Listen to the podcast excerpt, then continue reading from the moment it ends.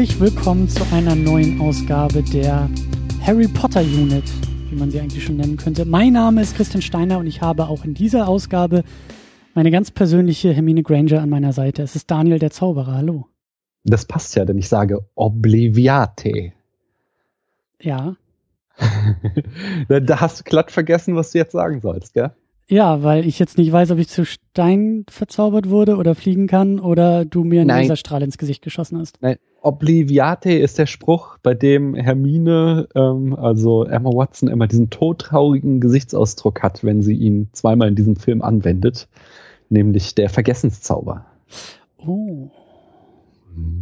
Den müsstest du ja eigentlich erst am Ende der Sendung sprechen. Ja, vielleicht auch dann nochmal. Du weißt, vielleicht habe ich es schon dreimal gemacht und du weißt es noch nicht mehr. Oh, ja, und dann bist du per Zeitreise hier mit dem komischen Zeitreise-Dingsbums da aus Teil, was war es, zwei oder drei? Drei. Drei.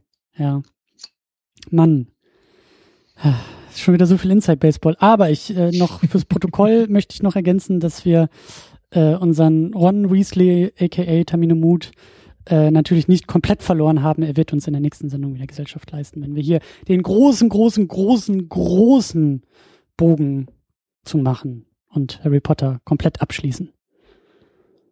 Ja. Ja. Ich greife in mein Glas, das ich, glaube ich, letztes Mal vorgestellt habe, weil ich kann den Spieß ja auch umdrehen. Ich ziehe eine Karte hinaus, steht drauf Ferula. Boah, der sagt mir gar nichts. Tja, mir auch nicht. Ich lege ihn zur Seite, darf man Ich gerne jetzt, ja, googeln. nee, das, ja, das muss ich ja. googeln. das lässt mir natürlich keine Rolle.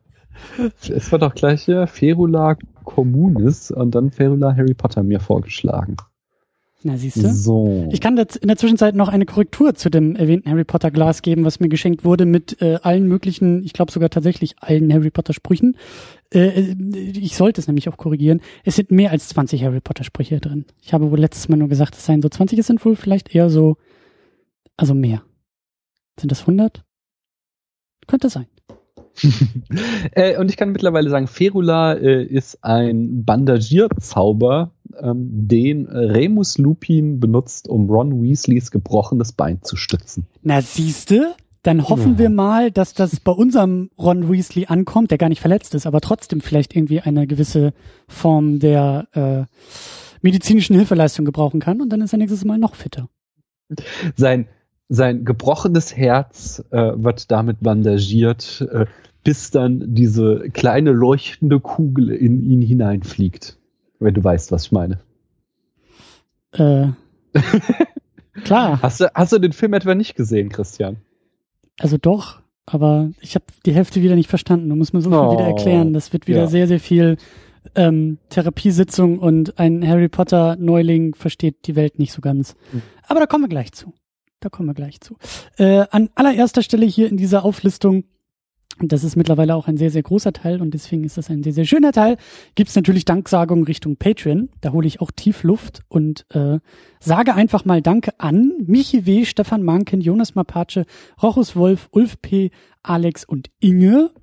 Dann gibt's auch noch Leute, die sogar 5 Dollar im Monat spenden. Das sind Tahiti Su, Sultan of Swing, Markus Halmenschlager, David Noack, Florian Primel, Sebastian Jean Ferrari, Stefan, Stefan Druwe, Ricky The Midlist, Käthe Playster, Christian Schmickler, Jota und Steve Geiler. Und dann gibt's noch den Oberpatreon, das ist Thomas Jaspers, der spendet jeden Monat 10 Dollar. Und falls ihr Patreon-People das noch nicht gesehen habt, weil ihr eure E-Mail-Postfächer nicht äh, leeret, schaut mal nach. Da gibt's nämlich ein Posting und da gibt's nämlich dann Zugang zu Discord. Das ist so eine Chat-Software, die ich jetzt hier so ein bisschen mal aufgesetzt habe. Und da können wir erstmal so unter uns Patreons ein bisschen chatten und schreiben und austauschen und zu Kinoverabredungen uns treffen und DVD-Tauschbörsen und Filmtalks und all sowas wunderbar drüben bei Discord machen. Äh, checkt da einfach mal das Patreon-Posting, was ich aufgesetzt habe. Da findet ihr Zugang dazu. Und demnächst geht dieses Discord auch an alle raus, die hier zuhören. Und dann können wir da in sehr, sehr großer und sehr, sehr schöner Runde uns alle austauschen. So. Darf ich da, darf ich da hier kurz äh, einhaken? Na, sicher Wenn doch. du jetzt so ein Chat-Tool hast, äh, dann bietet ja hier auch äh, Ultraschall in der neuesten Version quasi Livestreaming mit on board. Das wäre ja vielleicht was für deine Pa- Patreonen, wenn du da mal dann deine Aufnahmen live raushaust und sie dürfen mithören. Das, Und dann mit chatten. das ist natürlich, äh, da greifst du ein bisschen vorweg. Also weil das durchaus eine Idee ist für diese Live-Veranstaltung, die wir bald hoffentlich ah. wieder hier in ah. Berlin machen, bei denen man dann hoffentlich auch einen Live-Chat dazu holen kann. Ähm, genau, aber sonst, ich finde Livestream immer ein bisschen schwierig. Hm. Ganz einfach, weil äh, es hier keine, keine vorhersehbare Terminierung gibt. Weißt ja. du? Also das ist dann immer so, das denke ich mir so als Zuhörer ist es so ein bisschen, weil es gibt dann mal irgendwie in einer Woche zwei Sendungen, irgendwie abends und nachmittags und dann gibt es zwei Wochen gar keine Sendung und dann gibt es wieder an zwei Abenden direkt hintereinander manchmal Sendungen und das ist dann so, weiß ich nicht, ob man da, also ich glaube, das ist ein bisschen schwierig, da dann irgendwie so ein Livestream-Publikum mhm. zu haben und aufzubauen und so. Ja, war ja nur so. Ich will jetzt hier ja keinen State of the Unit draus machen. Wollte ich nur mal so reingehauen haben. Es ist auf jeden Fall notiert. Sehr schön. schön. Du bist aber erstmal wieder dran, denn wir sind beim Stichwort Vorverständnis angekommen. Das ist ja so die große Frage, mm, also damit meinen wir ja so ein bisschen, wie kommen wir denn irgendwie zu den Filmen, die wir hier besprechen? Und da interessiert mich natürlich, wie bist du denn momentan mit deiner Tochter unterwegs? Ihr lest ja auch die Bücher zusammen und schaut die ja. Filme dann hinterher. Ich glaube, seid ihr schon beim siebten Buch? Ja, wir sind durch. ja, ja. Wir haben äh, das siebte Buch gelesen. Im Juli waren wir, glaube ich, fertig. Und äh, jetzt auch den siebten Film gesehen. Der achte fehlt uns dann noch. Uiuiuiui. Ui, ui. Ja, äh, ist schon auch irgendwie ähm, ist so ein, so ein, so ein, ein Lebensabschnitt, der zu Ende gegangen ist. Und er ging äh, durchaus dramatisch zu Ende. Ähm, ich weiß, eigentlich müsste ich mir das fürs nächste Mal aufheben, aber ich habe immer noch so ein inneren Zorn in mir, äh, der deswegen muss ich jetzt schon raushauen und wahrscheinlich erzähle ich es beim nächsten Mal immer noch, denn ähm, meine Tochter wurde von einem Arschlochkind aus ihrer Klasse gespoilert. Nein. Äh, ja, es hat mich, ich habe mich tierisch aufgeregt und Paula hat es dann sogar, äh, also den, den, Vater kennen wir und sind da stehen da in guter. Äh, es war bei Facebook entfreundet, so geht das ja nicht.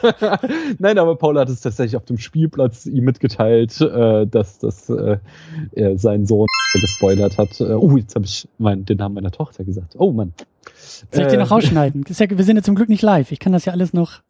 Ja, ich habe noch nicht mit ihr geklärt, ob ihr Name online sein darf. Von daher fände ich es gut, wenn du äh, das rausschneiden könntest. Da legen wir ganz, äh, ganz kühl einen Zauberspruch drüber. Das kriegen wir hin. Das ist super. Nee, jedenfalls, äh, das hat, also mich hat wirklich sauer gemacht, weil ich bin jetzt ähm, fünf Jahre lang habe ich mit meiner Tochter alle Bücher durchgelesen und das Ganze arbeitet halt auf einen unglaublich großen Reveal am Ende hin. Und äh, da wollte ich natürlich ihr Gesicht sehen und wollte sehen, wie sie das äh, ähm, auffasst. Und dann kommt halt irgend so ein kleiner Junge auf dem Schulhof und sagt, ah ja, übrigens, das endet so und so. Und das hat mich schon ziemlich sauer gemacht. Hm. Aber ja. dann ist ja eigentlich auch die Frage, also Wer war denn sauerer, du oder deine Tochter? Äh, ich, weil meine Tochter ja, äh, als sie es also erstmal, es war ja quasi auch der erste Spoiler ihres Lebens. Sie hatte die Tragweite gar nicht verstehen können. Und Na, aber ähm, das, das, guck mal, wenn sie, also dann scheint sie auch nicht viel im Internet rumzuhängen, weil da ist ja Spoilerkultur nee, ist ja unser täglich Brot. Tatsächlich ist das noch nicht der Fall. So, das äh, wird bestimmt bald anfangen, aber im Augenblick ja. ist Netflix so das, das einzige, bisschen Spotify und damit hört es dann auch schon auf, aber irgendwie soziale Medien oder sowas, da ist sie noch gar nicht am Start. Aber hättest du das nicht so in deiner väterlichen Verantwortung, hättest du da nicht einfach anlügen können? Ja, aber was wäre das denn? Also ich habe ich hab ja jetzt irgendwie dann auch nicht rausgeposaunt, dass der recht hat, so, aber ich meine, mhm. mir sind natürlich die Mundwinkel runtergesackt, als sie sagte, also der XY aus meiner Klasse sagt, dass am Ende das und das passiert. Da war ich natürlich extrem, also da war ich halt geschockt quasi.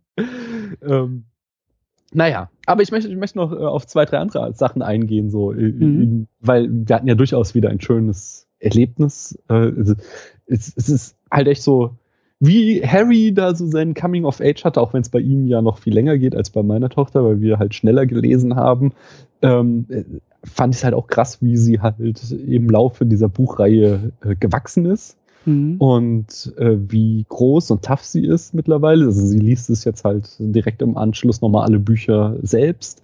Äh, als wir anfingen, konnte sie gerade mal äh, ein paar Sätze lesen, ein paar mhm. Worte so. Und äh, ja, auch, das hatte ich schon beim letzten Mal gesagt, dass sie halt auch so einen durchaus ähm, äh, ja, dicken Pelz sich angeeignet hat, was Dramatik angeht. Das führte dann, ähm, ich hau jetzt schon mal eine Spoilerwarnung raus. Wir werden diesen Film komplett durchspoilern. Mhm. Ähm, dieser Film endet ja damit, dass Dobby der Elf stirbt.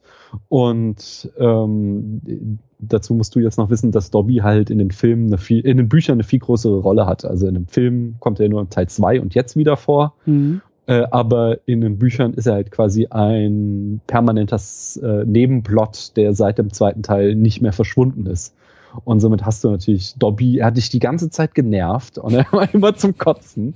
Aber wenn er natürlich dann am Ende stirbt und sich für seinen großen Held opfert, äh, dann äh, saß ich da und ich habe das äh, dummerweise in der Öffentlichkeit vorgelesen. Wir waren an so einem äh, auf äh, so einem Bauernhof, so einem Familienbauernhof, wo ganz viele andere Menschen waren und äh, um uns rumtollten und ich sitze da und lese diese Szene vor und ich konnte mir natürlich nicht das Heulen verkneifen und war sehr froh, dass es ein sonniger Tag war und ich zu meiner Sonnenbrille greifen konnte, um meine Augen zu verdecken und musste dann immer mal wieder eine Pause einlegen am Vorlesen. Was äh, sagt die Kleine? Oh Papa, du bist peinlich. Nee, das sagt sie noch nicht, aber okay. sie, sie, sie äh, ist dann nicht so nah am Wasser gebaut, sage ich mal. sie sitzt ja schon auch mit betroffener Miene, aber sie äh, kann das besser ab.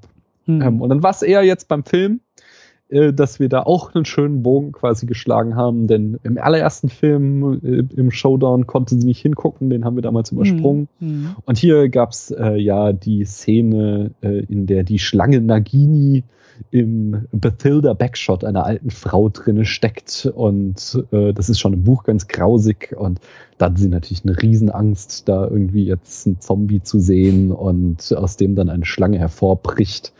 Äh, deswegen hat sie da auch die Augen zugehalten und die Ohren und gesagt, ich soll hm. äh, ihr Bescheid sagen, wenn die Szene vorbei ist. Ja, das war's. Stark. Aber dann habt ihr auch noch den achten Film vor euch, den, den schaut ihr dann wahrscheinlich auch in Podcast-Vorbereitung an. Genau, also ähm, das hat sich jetzt so quasi äh, spontan ergeben, dass die so hintereinander sind. Äh, ich habe den Film jetzt quasi zweimal geguckt, einmal mit meiner Tochter und dann noch einmal konzentriert für den Podcast. Ich denke, wir werden jetzt den achten äh, demnächst abhandeln und mit dem achten Teil, äh, ja, das, das, machen wir wahrscheinlich wieder so in ein, zwei Monaten. Genau. Dann habe ich ein bisschen mehr Abstand, müsste nicht nochmal zweimal hintereinander gucken. Mhm. Dann zum Thema Vorverständnis würde ich ganz gerne nochmal so ein bisschen was aufgreifen, was wir damals auch schon bei uns in der ersten Sendung, die glaube ich auch schon, mhm. ich glaube, wir machen das auch schon ein Jahr mittlerweile. Ich glaube, das war sogar Ende 2016, dass wir angefangen haben mit den Harry Potter Filmen. Äh, ja, ich glaube sogar Mitte. Also ich kann mich noch erinnern, als du mich ursprünglich gefragt hast, äh, da habe ich Mittagspause noch draußen gemacht. Also da kann es nicht so kalt gewesen sein. Da saß ich am Main. Stark, die, ja. Als die, die Privatnachricht reinschwirrte. Und damals haben wir auch schon so ein bisschen versucht, darüber zu reden. Also wir haben versucht, uns in die Zeit des ersten Filmes, also die, die Veröffentlichungszeit, die Entstehungszeit so ein bisschen hineinzuversetzen. Da hatten wir, glaube ich, auch drüber gesprochen, wie dieser Film im Kontext der Bücher irgendwie erschienen ist, welche Bücher gab es eigentlich schon zum Erscheinen des ersten Filmes? Und wie viel war da eigentlich schon vorweg klar? Und was musste noch kommen und so.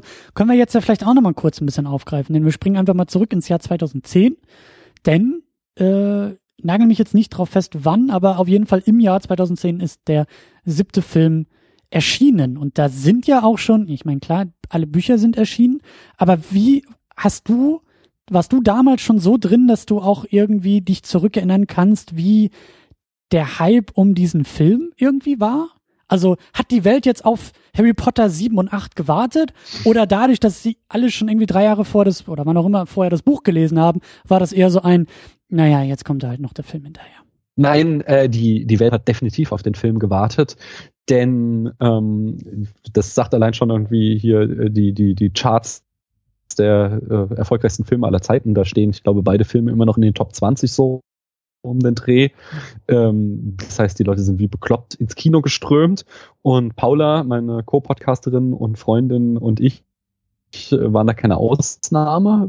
Äh, dazu muss man halt jetzt sagen, wir hatten damals ein kleines Kind und ähm, waren außerdem gerade von Aachen nach Frankfurt umgezogen, so dass es auch mit den Babysittern äh, nicht so wirklich gut aussah. Und wir sind damals extra äh, zu meinen Eltern gefahren, die so hier nochmal 50 Kilometer von äh, Frankfurt entfernt wohnten, haben den äh, da meine Große damals noch ziemlich klein in die Hand gedrückt, gesagt, so, guck mal, wir müssen ins Kino und äh, haben uns dann äh, die den und im nächsten Jahr auch den letzten Harry Potter Film dort in meinem Geburtsort oder in, in der Nachbarstadt angeguckt.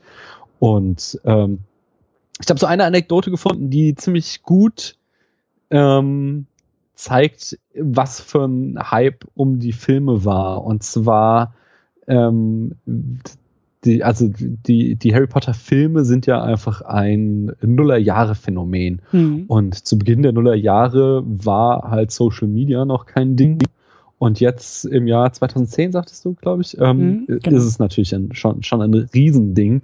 Und das zeigte sich an etwas, was jetzt gerade zum Beispiel auch Game of Thrones in den äh, letzten Staffeln erlebt, dass eben äh, vermeintliche Reveals schon längst aufgrund epischer Vorausdeutungen von der großen Fanhorde äh, Horde ähm, äh, entschlüsselt wurden. Und das äh, war hier in diesem Fall ähm, das Rätsel um RAB Mhm. Wer ist RAB? Damit endet ja der Film 6, dass Harry diesen falschen Horcrux findet und in dem dann der Zettel ist, so, ich habe dein Geheimnis gelöst, äh, entschlüsselt, Voldy, ich habe den Horcrux vernichtet, RAB. Und äh, quasi war natürlich jetzt, sollte für das Buch damals ähm, das große Rätsel sein, wer ist RAB? Aber äh, Social Media hat dem einen Strich durch die Rechnung gemacht, nämlich musste ähm, Rowling das natürlich an ihre Übersetzer äh, teil, mitteilen, wer RAB ist, denn die haben ja nicht unbedingt immer die gleichen Nachnamen in allen Ländern. Im Deutschen äh, heißt Regulus Black durchaus Regulus Black, aber im, äh, äh, ich glaube, im Holländischen heißt er Swarz hm. Und im Finnischen heißt er Muster, das heißt, da mussten die Initialien entsprechend umgeändert werden und äh, das Crowdsourcing hat dann natürlich dazu geführt, dass man mit Hilfe der Initialien die sich in den verschiedenen äh, Übersetzungen unterschieden, schon vor Veröffentlichung des letzten Bandes darauf kam, dass RAB Sirius verstorbener Bruder Regulus ist und somit dieses große erste Geheimnis des Buches schon gelüftet war, bevor das Buch erschienen ist. Und das zeigt, glaube ich, ziemlich gut, was für ein Hype da um dieses Buch und dann im Anschluss auch um den Film gemacht wurde. Weißt du so aus dem Kopf, wann das Buch erschien? Ich glaube, es war 2009. Ich meine. Na, guck mal. Ich bin mir nicht mehr ganz sicher. Aber, aber ich habe ich hab ja schon mal erzählt, ich habe die Bücher so gelesen, dass äh, ich äh, quasi mit dem Erscheinen des letzten Bandes äh, sie in einem Rutsch durchlesen konnte. Und das müsste 2009, 2008 oder 2009 gewesen sein. So, auch mein Kind war gerade noch ganz klein und hm ich habe zu Hause gesessen, ich habe auch noch so, sie hat auch eine Seite rausgerissen, wo ich mich sehr geärgert habe, weil sie da gerade so greifen konnte. und, tja. Am besten die so, Seite, wo sich genau das auflöst, was du gerade meintest, so. Einmal reinbeißen, nein, nein, nein, einmal runterschlucken und Papa weiß immer noch nicht, wer, wer der große Twist im Buch ist. Das Schöne, das Schöne war, dass das Schöne war, dass es jetzt sich wiederholt hatte, als sie dann jetzt Harry Potter las und ihre kleine Schwester eine Seite rausriss und sie sich tierisch aufregt. Und ich so, Moment mal, das Vorrecht hab ich. Das kenne ich nämlich schon. Ja, Geschichte ist ein ewiger Kreislauf, ne? Genau. Tja, so sieht's aus. Tja. Gut, dann lass uns langsam mal zum tatsächlich zum Plot, zum Inhalt des, ähm, ja, jetzt, es, es wird ja kompliziert, ne? Wir sind ja im siebten Film aber im ja. sieben erste Hälfte Buch oder so. Genau. Ist tatsächlich, ist, auch, das, ist ähm, das tatsächlich in der Mitte irgendwie geteilt oder?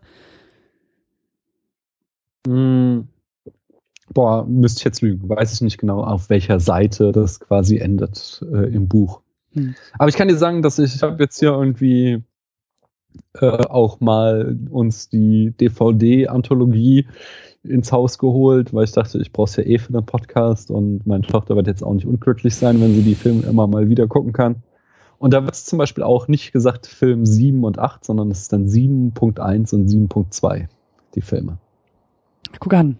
Ja, stimmt, es wird ja auch mit Teil okay. 1 und 2 äh, behandelt. Also der Titel ist ja der gleiche, nur mit Teil 1 und Teil 2. Macht ja auch wieder hm. Sinn. Ja, alles kompliziert, aber du wolltest schon loslegen. Du kannst uns noch einmal ins Gedächtnis holen, nachdem du uns ja hier das Gedächtnis am Anfang gelöscht hast, was wir denn da eigentlich vorher gesehen haben. Also, ich habe da äh, zum vorletzten Mal noch mal was vorbereitet. Und zwar, der Film sagt es uns auch, das Ende ist nah. Auch wenn es das Ministerium noch nicht wahrhaben will, als wäre es ein Haufen Hipster, der nicht begreifen will, dass Mate nach Aschenbechern schmeckt. Es ist dennoch so. Voldy ist auf dem Siegeszug. Bei all dem Schrecken, den die Todesesser verbreiten, vergessen Hermines Eltern sogar, sie wieder zur Schule zu schicken. Stattdessen heuert die kleine Hexe mit der großen Tasche und dem Fable für knatschige Riesenbabys mit Leuchtkugeln in der Brust bei einem Escort-Service namens Phoenix Orden an. Dieser Service will den Prämortem Swiss Army Man in ein sicheres Quartier bringen, bevor der magische Blut- und Tränenschutz der bösen Stieffamilie Dursley am Tag von Harrys Volljährigkeit endet. Doch aufgrund des bitteren Verrats von Turmschubser Snape gerät der Orden in einen Hinterhalt und verliert nicht nur ein eineiiges Ohr, sondern sogar Moody's magisches Auge und den Rest des alten Haudegens gleich mit. Als dann auch noch das Ministerium mit dem Todessern das Ehegelübde ablegt, bleibt unserem hellen Trio nur noch die Flucht in die nächste Cappuccino-Klitsche. Mit einem magischen Zelt und jeder Menge Pro äh, Beziehungsprobleme reisen sie fortan durch England und auf der Suche, sind auf der Suche nach den Horcruxen, jenem magischen Gerümpel, an das Voldy Teile seiner Seele gebunden hat. Denn nur wenn sie den Nippes, der nicht genannt werden darf, zerstören, wird der dunkle Lord wieder sterblich. Die drei Vielsafttrinker haben aber einen Plan, äh, nein, da habe ich mich verheddert. Äh, sie haben, genau, sie haben nämlich keinen Plan, wo die verfluchten Dinger sich befinden und äh, oder wie sie sie umweltgerecht entsorgen können. Und deswegen nimmt Ron erstmal eine Beziehungspause. Auf der weiteren Suche finden Harry und Hermine äh, dann eine menschliche Schlange, ein schlechtes Buch über Dumbledore, eine Hirschkuh, ein Schwert und schließlich One-One wieder. Doch auch äh, noch etwas anderes finden sie unterwegs. Ein geheimnisvolles Strichmännchen, das Dumbledore ihnen hinterlassen hat. Und das sie auf die Fährte nach der ultimativen Waffe im Kampf gegen Voldy bringt. Den Heiligtümern des Todes. Das sind der Elderstab, der Ring der Auferstehung und der Mantel der Unsichtbarmacht. Irgendwie kommt der letzte mir bekannt vor. Wer die Heiligtümer hält, so die Legende, wird zum Bezwinger des Todes. Doch diese Suche verlangt große Opfer. Nicht nur der Tod eines nervigen Elfs, ich erwähnte es schon, treibt uns die Tränen in die Augen. Auch Harrys beste Defense gegen Voldemort ist futsch. Der Zauberstab, der einen mysteriösen Schutz gegen den namenlosen Schlangen, äh, nasenlosen Schlangenfan bietet. Zugleich kommt auch Waldy auf die Spur des Elderstabs und mit Hilfe einer alten Version von Johnny Depp gelangt es ihm schließlich, äh, diesen zu besitzen. Tja, und das ist jetzt das Ende dieses Films und die Ausgangssituation für das große Finale. In der linken Ecke steht am Ende des filmischen Rings Harry mit einem neuen Zauberstab, der so schlecht ist, dass er eigentlich nur als magischer Flammenwerfer zu gebrauchen ist. Und in der rechten Ecke steht der mächtigste Schwarzmagier aller Zeiten mit dem mächtigsten Zauberstab aller Zeiten in der schwabbligen weißen Hand. Und da endet dieser Film und wird der nächste beginnen. To be continued. Mhm. Mhm. Schön, sehr, sehr schön. Das hat äh, ein paar Sachen geklärt, aber auch wieder jede Menge Fragen bei mir aufgeworfen, denn äh, auch darum wird es gleich noch ein bisschen gehen. Ich bin ein bisschen verwirrt und vielleicht auch ein bisschen ähm, verwirrt, glaube ich. Also drücken wir es erstmal so aus. Ähm, lass uns mal wieder ein bisschen über die Besetzung sprechen und auch über die äh, Menschen hinter den Kameras. Ähm, mhm. Da tut sich jetzt erstmal gar nicht so viel. Also wir haben auch hier wieder David Yates dabei, Steve Kloves dabei und natürlich ist es eine Romanvorlage von J.K. Rowling, die allerdings jetzt, so wie ich das im Augenwinkel gelesen habe, glaube ich, das erste Mal selbst Produzentin ist. Das stimmt. Das habe ich auch so gesehen. Ja, warum? Ich möchte noch äh, dann äh, ich glaube, sie hatte sich mittlerweile einfach das Standing erarbeitet, dass sie diesen Job innehaben kann. Sie war ja schon immer so eine Art Beraterin Mhm. Aber jetzt hatte sie eben auch diesen offiziellen Titel bekommen. Also sie war jetzt bestimmt nicht wirklich die Produzentin, die das Geld herangeschafft hat, aber ähm, im Sinne von sie hat künstlerisches Mitspracherecht äh, dahingehend Produzentin. So habe ich das jetzt mal interpretiert. Ich wollte noch mal eben ganz schnell auf ähm, hier Drehbuchautor, wie heißt er? Steve Kloves. Cloves. Steve Gloves zurückkommen. Denn äh, ich glaube, ich glaube, da, da äh, im Vorgespräch klang schon heraus, da werden wir uns widersprechen. Aber ich finde, dass der Film zeigt, dass die Schwächen der bisherigen Harry Potter Filme ähm, weniger Steve Gloves anzulasten sind als der äh, ja schwer zu meisternden Aufgabe, denn ähm, so viel verrate ich jetzt schon. Ich glaube, das hier ist tatsächlich mein Lieblingsfilm in der ganzen Reihe.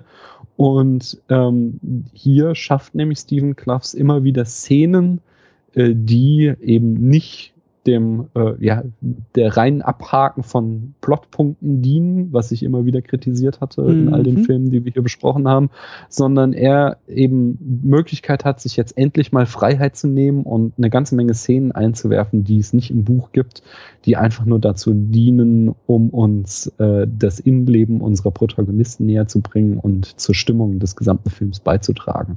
Und das finde ich eine sehr, sehr schöne Sache und ich finde, da macht er seine Arbeit sehr, sehr solide. Das stimmt. Ähm, ich glaube, meine größeren Probleme mit dem Film sind zweierlei Natur. A, ich kenne ja den Gesamtkontext noch nicht. Also die Bücher mhm. kenne ich nicht, aber ich, ich weiß auch noch, also ich weiß schon, worauf es hinausläuft, weil ich habe, glaube ich, den letzten auch, ich habe den hab ich auch irgendwie mal gesehen. Ich weiß, ich kenne, ich kenne sozusagen den Epilog auf jeden Fall. Ich weiß aber gar nicht mehr, wie das große Finale. Am Ende gehen Harry am Ende gehen Harry und Voldy mit dem Händeschütteln auseinander und sagen so, ach komm, machen wir beide unser Ding und lassen uns in Ruhe. Das kann ja nicht anders enden, oder? Genau, klären wir im Sequel, so in 20 Jahren nochmal, wenn wir, wenn unsere Filmkarrieren alle genau. so gescheitert sind, dass wir wieder irgendwie zurückkommen müssen in die alten Rollen.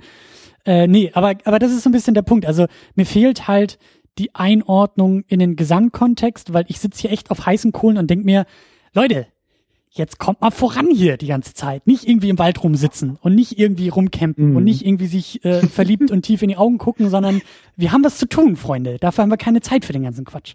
Und deswegen finde ich da so ein bisschen so. Schön, weil das ja?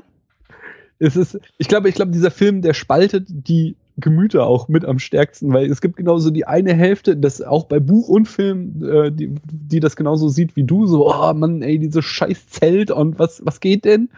Äh, warum kommen sie nicht voran? Und die andere Hälfte, die sagt immer, oh, ist das schön. das ist halt die Frage, weißt du? Ich, ich, ich kann mir gut vorstellen, dass wenn ich jetzt, also wenn wir denn jetzt bald durch sind mit den ganzen Filmen und ich irgendwie nochmal zurückspringen würde, dass ich dann genauso sagen würde, ah, jetzt, jetzt können wir uns doch mal richtig schön Zeit nehmen, weil wir wissen ja alle, wo es, wo es hingeht und was passieren wird. Und jetzt nochmal so eine Ehrenrunde zu drehen und wirklich nochmal zu sagen, so, erstmal ganz kurz durchatmen und so. Das kann ich mir ja vorstellen. Aber wie gesagt, momentan ähm, war ja auch so ein bisschen das Thema in der letzten Sendung.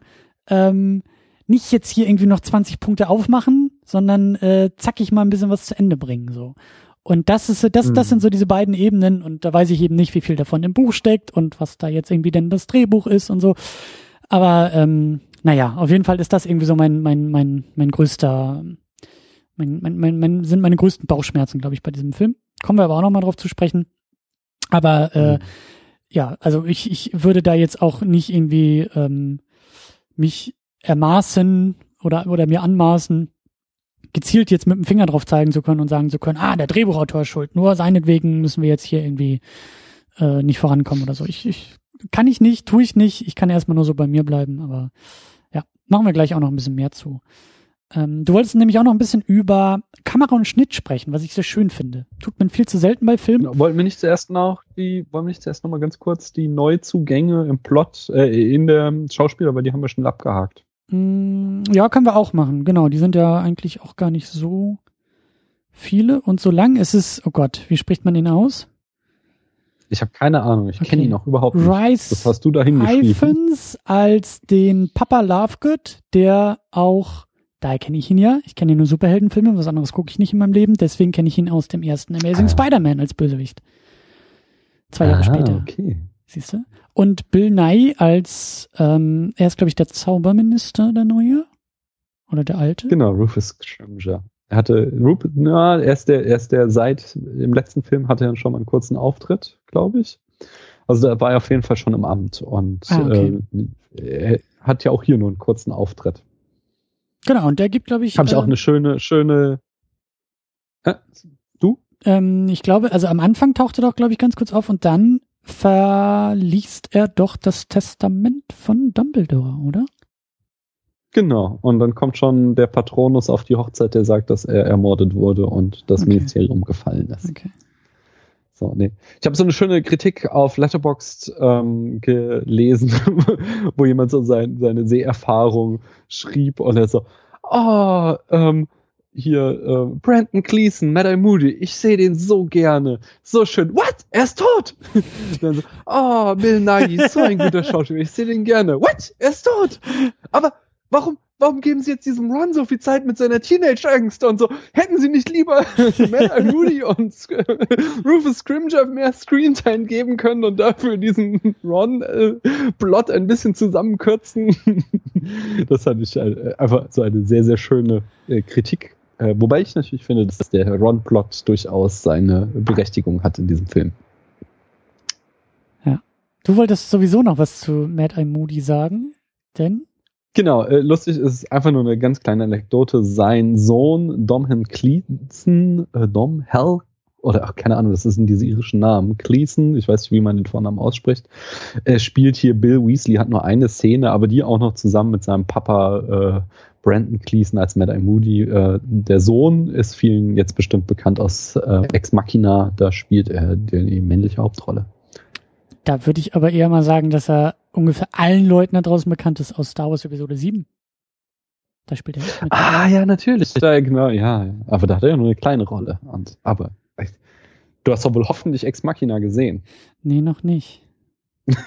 Aber die Frage ist ja, Dann solltest weißt du, du das dringend nachholen, weil das ist nicht nur eine exzellente schauspielerische Leistung, sondern ich würde sogar behaupten, der bessere Film als Episode 7. da würde ich meine Hand auch, also da bin ich glaube ich bei dir, weil ich nicht so begeistert von Episode 7 war. Aber Wobei die, ich im Gegensatz zu dir Episode 7 mag.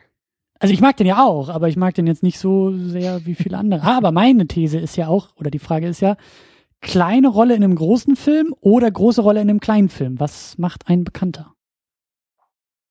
Hm, Hast recht, aber ich meine, äh, also Ex äh, Machina äh, hat ja schon einen gewissen Hype ausgelöst. Also jetzt nicht, ich sag mal, okay, draußen auf der Straße wird der Name wahrscheinlich sowieso niemanden äh, äh, ein Begriff sein, aber wenn ich zwei äh, Screenshots irgendwie zeige, dann wird natürlich irgendwie der aus Episode 7 bekannter sein. Aber gerade hier in unseren Film-Nerd-Kreisen, nenne ich es mal, äh, da war ja Ex Machina schon äh, eine Hausnummer und er wurde ja dann auch Oscar belohnt, auch wenn das nichts zu bedeuten hat. So. Aber ist ein schönes Ding. Ähm, Muss ich auf jeden Fall ich gucken. lade ja. dich da mal ganz herzlich ein, äh, dass wir da mal was zusammen drüber machen sollten. Das, Sehr, wär sehr, ich sehr, gern sehr dabei. gerne. Sehr, sehr gerne. Ja. Und dann sind wir bei Kamera und Genau. Schnitt. Ja, äh, ich, ähm, also wir haben einerseits einen neuen Kameramann hier, Eduardo Serra, der letzte, ich habe den Namen schon wieder vergessen, hatte keinen Bock. Oh, Es war auch wieder so eine sehr schöne künstlerische Entscheidung, dass er meinte so, ah nee, er hatte keine Lust, er würde sich ja dann eh nur wiederholen. Er hat jetzt da quasi dem äh, Film 6 seinen Stempel aufgedrückt und damit ist auch gut für ihn. Ähm, Eduardo Serra ist Portugiese und schon echt lange im Geschäft. Sein erster äh, Langfilm, wo er äh, Kameramann war, ist Aventura, ein französischer Film. Seit 98 oder, oder er ist dann irgendwie in den 90ern nach Hollywood gewechselt und so 98 ist der erste große Erfolg, sag ich mal, hinter dem Horizont. Ähm, hier ein Film mit, ja, jetzt lass mich raten, ich und meine Namensschwäche. Wie heißt er, dieser äh, Comedian, der auch schon leider verstorben ist? Äh, Robin Williams in der Hauptrolle, genau. Ah. Und der, ähm, ich glaube, er wird halb gelobt, halb kritisiert für die super kitschigen Bilder, aber auf jeden Fall ein Indiz für eine ambitionierte Kameraarbeit, sage ich mal. Dann hier mehr in dein Metier fällt Unbreakable. Da Mhm. hat der Mann auch die Kamera geführt im Jahr 2000. 2003 das Mädchen mit dem Perlenohrring äh, mit einer noch relativ jungen Scarlett Johansson ist noch ziemlich bekannt. Äh, 2006 Blood Diamond, äh, da hat er auch und sein äh, bislang letzter Film ist aus dem Jahr 2013 äh, ein Versprechen Und der gute Mann ist jetzt auch schon so Ende 70, also es kann gut sein, dass er sich mittlerweile einfach zur Ruhe gesetzt hat. Also sie haben sich einfach für die letzten beiden Filme einen routinierten Kameramann an Land gezogen, um da auf Nummer sicher zu gehen, möchte ich mal behaupten. Stimmt, und du sprichst auch noch was an, die sind ja beide zusammen gedreht und produziert worden, die beiden letzten Filme. Die sind nur genau. zeitversetzt erschienen, aber zusammen abgedreht worden, ja. Genau. Wobei es der eine, ähm, äh, nee, da möchte ich später drauf kommen, weil da möchte ich mal, im Rahmen meiner Lieblingsszene möchte ich auf eine interessante Entscheidung äh, äh, im Unterschied zu Film 1 und zu Film 2 äh, zu sprechen kommen. Äh, vorher möchte ich nochmal äh, Mark Day als äh, Editor erwähnen. Der ist schon seit Film 5 dabei. Und ich fand ihn hier ganz spannend, einfach aufgrund der Tatsache, dass er äh, so prominent wie zumindest im Jahr 2010 und vor allem in einem Mainstream-Blockbuster äh, ich es noch nie gesehen habe, er halt echt immer mal wieder mit so Jumpscut, Jump Cuts arbeitet, wo ich jetzt einfach mal die steile These raushauen würde, dass da YouTube seine ersten Einflüsse auf Hollywood zeigt, weil ja, ist ja eigentlich sonst so ehernes äh, Regiegesetz oder ehernes Schnittgesetz, dass Jump Cuts verboten sind. Aber hier wird es tatsächlich immer mal wieder in einem Dialog benutzt, so dass wir Bam Bam äh, die, das den gleichen Dialogpartner sehen, aber in zwei verschiedenen Perspektiven hintereinander, ganz komisch geschnitten. Was aber gar nicht, also es wirkt gut. Ähm, und in den Action-Szenen äh, finde ich es auch relativ spannend. Das ist mir schon im Teil 6 aufgefallen, dass der Schnitt in der Action ganz interessant ist. Und hier würde ich sogar behaupten, dass er es geradezu ähm, die Action teilweise rettet, weil ähm, äh, ja, der gute David Yates, der kann echt keinen Actionfilm. Das ist so ein total verwackelter, äh, nicht sehr schöner ähm, hier äh, Stil im Sinne von äh, ja hier der Born-Reihe. Mhm. So wirkt das. Ähm, viel Handkamera und also wir müssen einfach besonders schnell und äh, agil wirken oder so, um Action zu inszenieren. Das halte ich ja für den größten Fehler und finde schön, dass da langsam aber sicher eine Stilumkehr eintritt, denn ich finde ja natürlich Action-Szenen wirken umso besser, je ähm, besser die Übersicht ist und je ruhiger die Kamera ist. Und ähm, aber gerade eben auch dieses, dieses Wackelige wird dann äh, durch Mark Days Schnitt wieder ganz interessant, weil der dann teilweise irgendwie Bilder ähm, aneinander schneidet, die die gleiche Szene nochmal aus einem anderen Winkel zeigen und dadurch äh, man nicht ganz die, äh, den äh, Überblick verliert, den man sonst sehr, sehr schnell bei so einer Art von Regie verlieren würde, glaube ich. Und ja, der, und, und der äh, Sound dann, hat dir gefallen, ne? Genau, genau. Das ist, ähm, da kenne ich mich leider sehr, sehr schlecht aus. Das ist auch sowas, wo ich nicht so gut drauf achte. Ähm, aber ähm, jetzt mal gar nicht so sehr die Filmmusik, sondern eben tatsächlich so dieses Sound-Editing äh, fand ich sehr gut, weil das an einigen Stellen, da möchte ich auch nachher nochmal so im Detail drauf eingehen, wirklich, wirklich immer wieder sehr, sehr effektiv eingesetzt wurde, wie eben äh, Filmgeräusche benutzt wurden, äh, um eben teilweise epische Vorausdeutungen äh, zu sein oder teilweise eben zur Dramaturgie, zur Dramatik des Films auch beizutragen. Ähm, da ich mich dann nicht so auskenne, habe ich mal so die großen vier, die die Supervisor waren, äh, aufgelistet. Das einmal ist äh, James Mather, ähm, der war der Supervising Sound Editor, also der die Kontrolle über den äh, Soundschnitt hatte. Ähm, dann Gerard McCann, der Supervising Music Editor, der also passt, dass die darauf au aufpasst, dass die Komposition zum ähm, Schnitt passt. Ähm, dann der, der Supervising Dialogue Editor war Björn Ole Schröder und zum Schluss der Supervising ADR Editor ist Daniel Laurie und das ist quasi der, der so den letzten Durchgang geht und nochmal guckt, dass auch alles zusammenpasst. Musik, Soundeffekte, Ton, äh, Dialog und Bild. Und die vier, ähm, also ich glaube, sie haben gar nichts gewonnen. Oder da, nein, nein, genau. Ich weiß gar nicht, ob sie gewonnen oder nominiert waren, aber zumindest in ihrer eigenen Gilde ist, ist denen das auch aufgefallen. Hier die Sound äh, äh, Gewerkschaft, die hatte sie wenigstens nominiert. Ich weiß gar nicht mehr, ob sie den Preis gewonnen haben da in dem Jahr, aber Mhm. Da ist denen aufgefallen, dass sie eine gute Arbeit gemacht haben, was ich unterstreichen kann.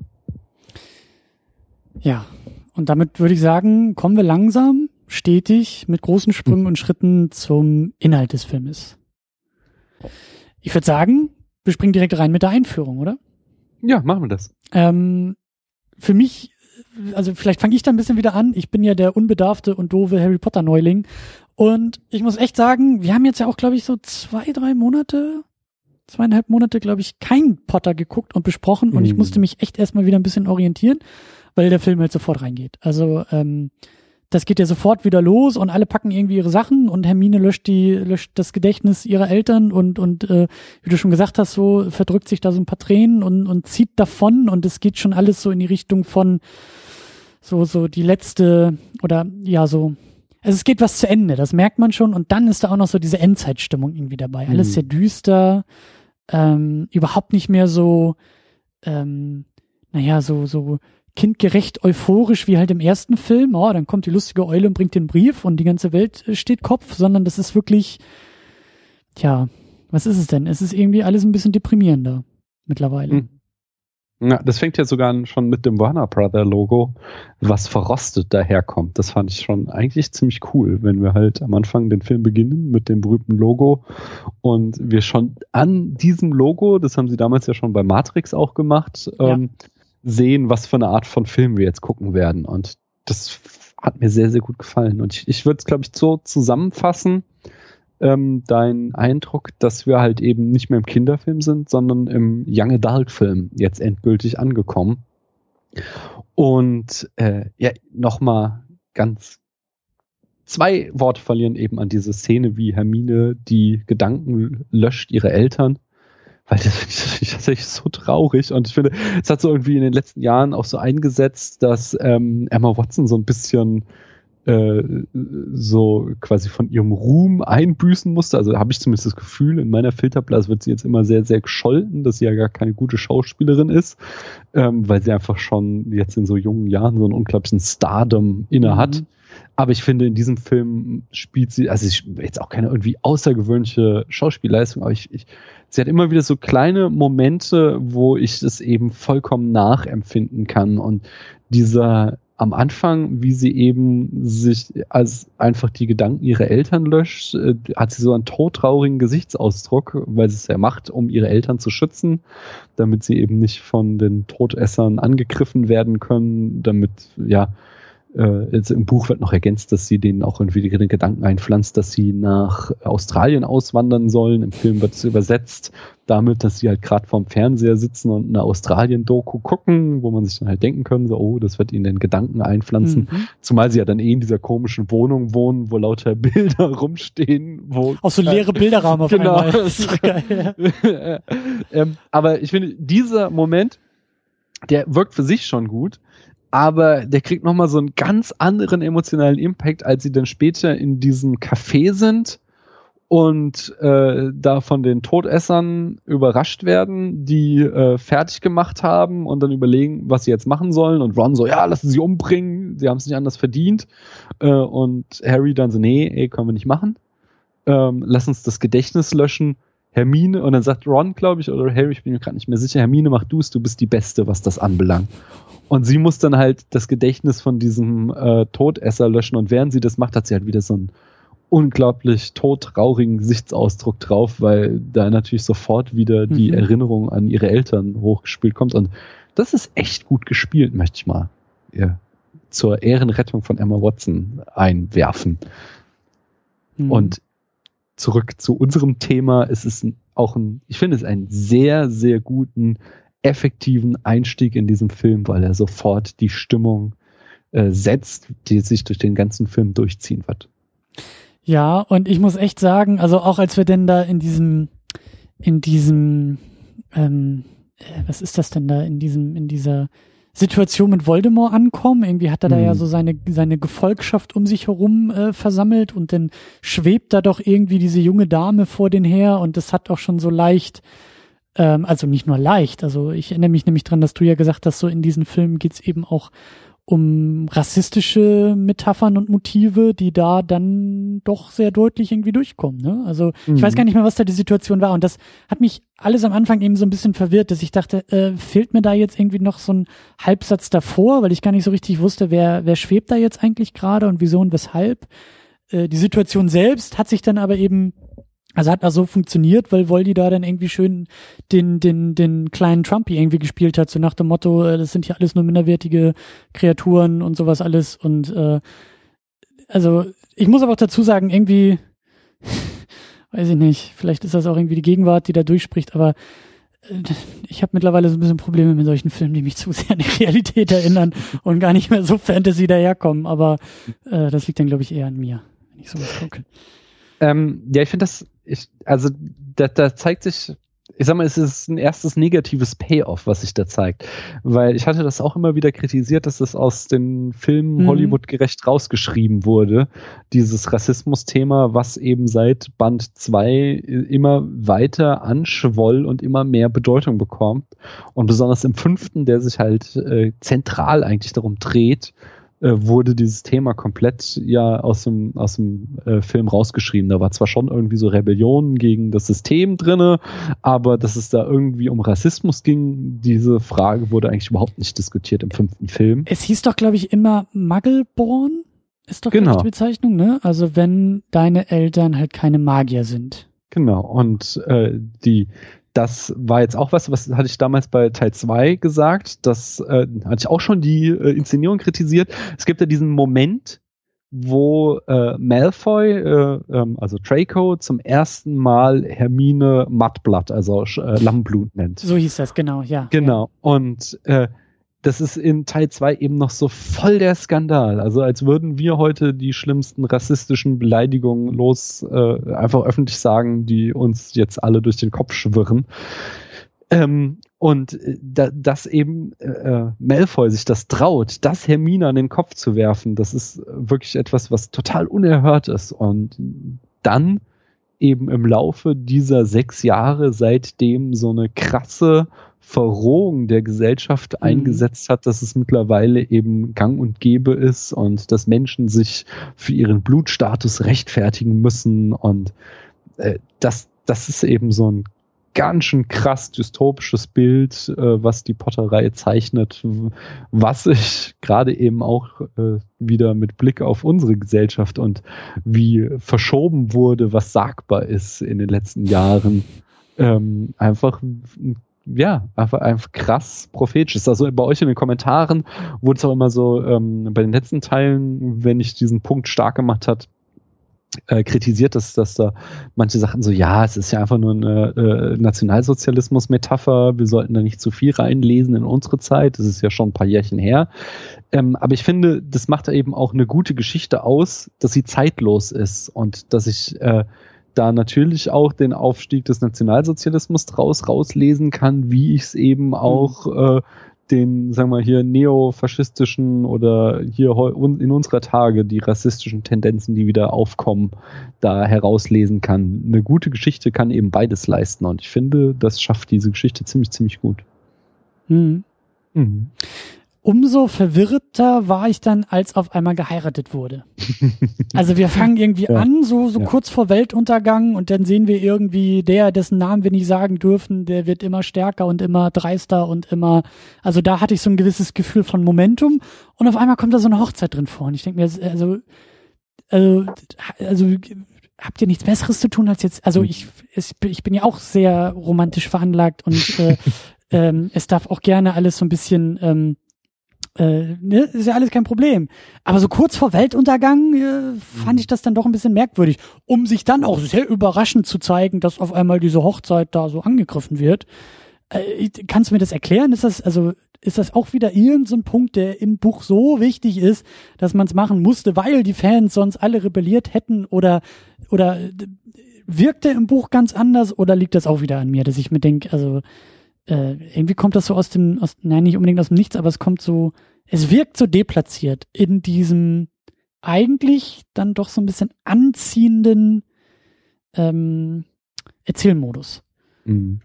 Ähm, nee, das ist reiner Fanservice. Es ist, äh, also das haben, haben irgendwie Tamino und ich beide schon in der letzten Folge gesagt, dass es echt wunderschön ist, wie Rowling es schafft, im Band 7 die tausend losen Enden, die sie äh, über diese 5000 äh, Seiten aufgebaut hat, alle aufzugreifen und zu einem schlüssigen Ende zu führen.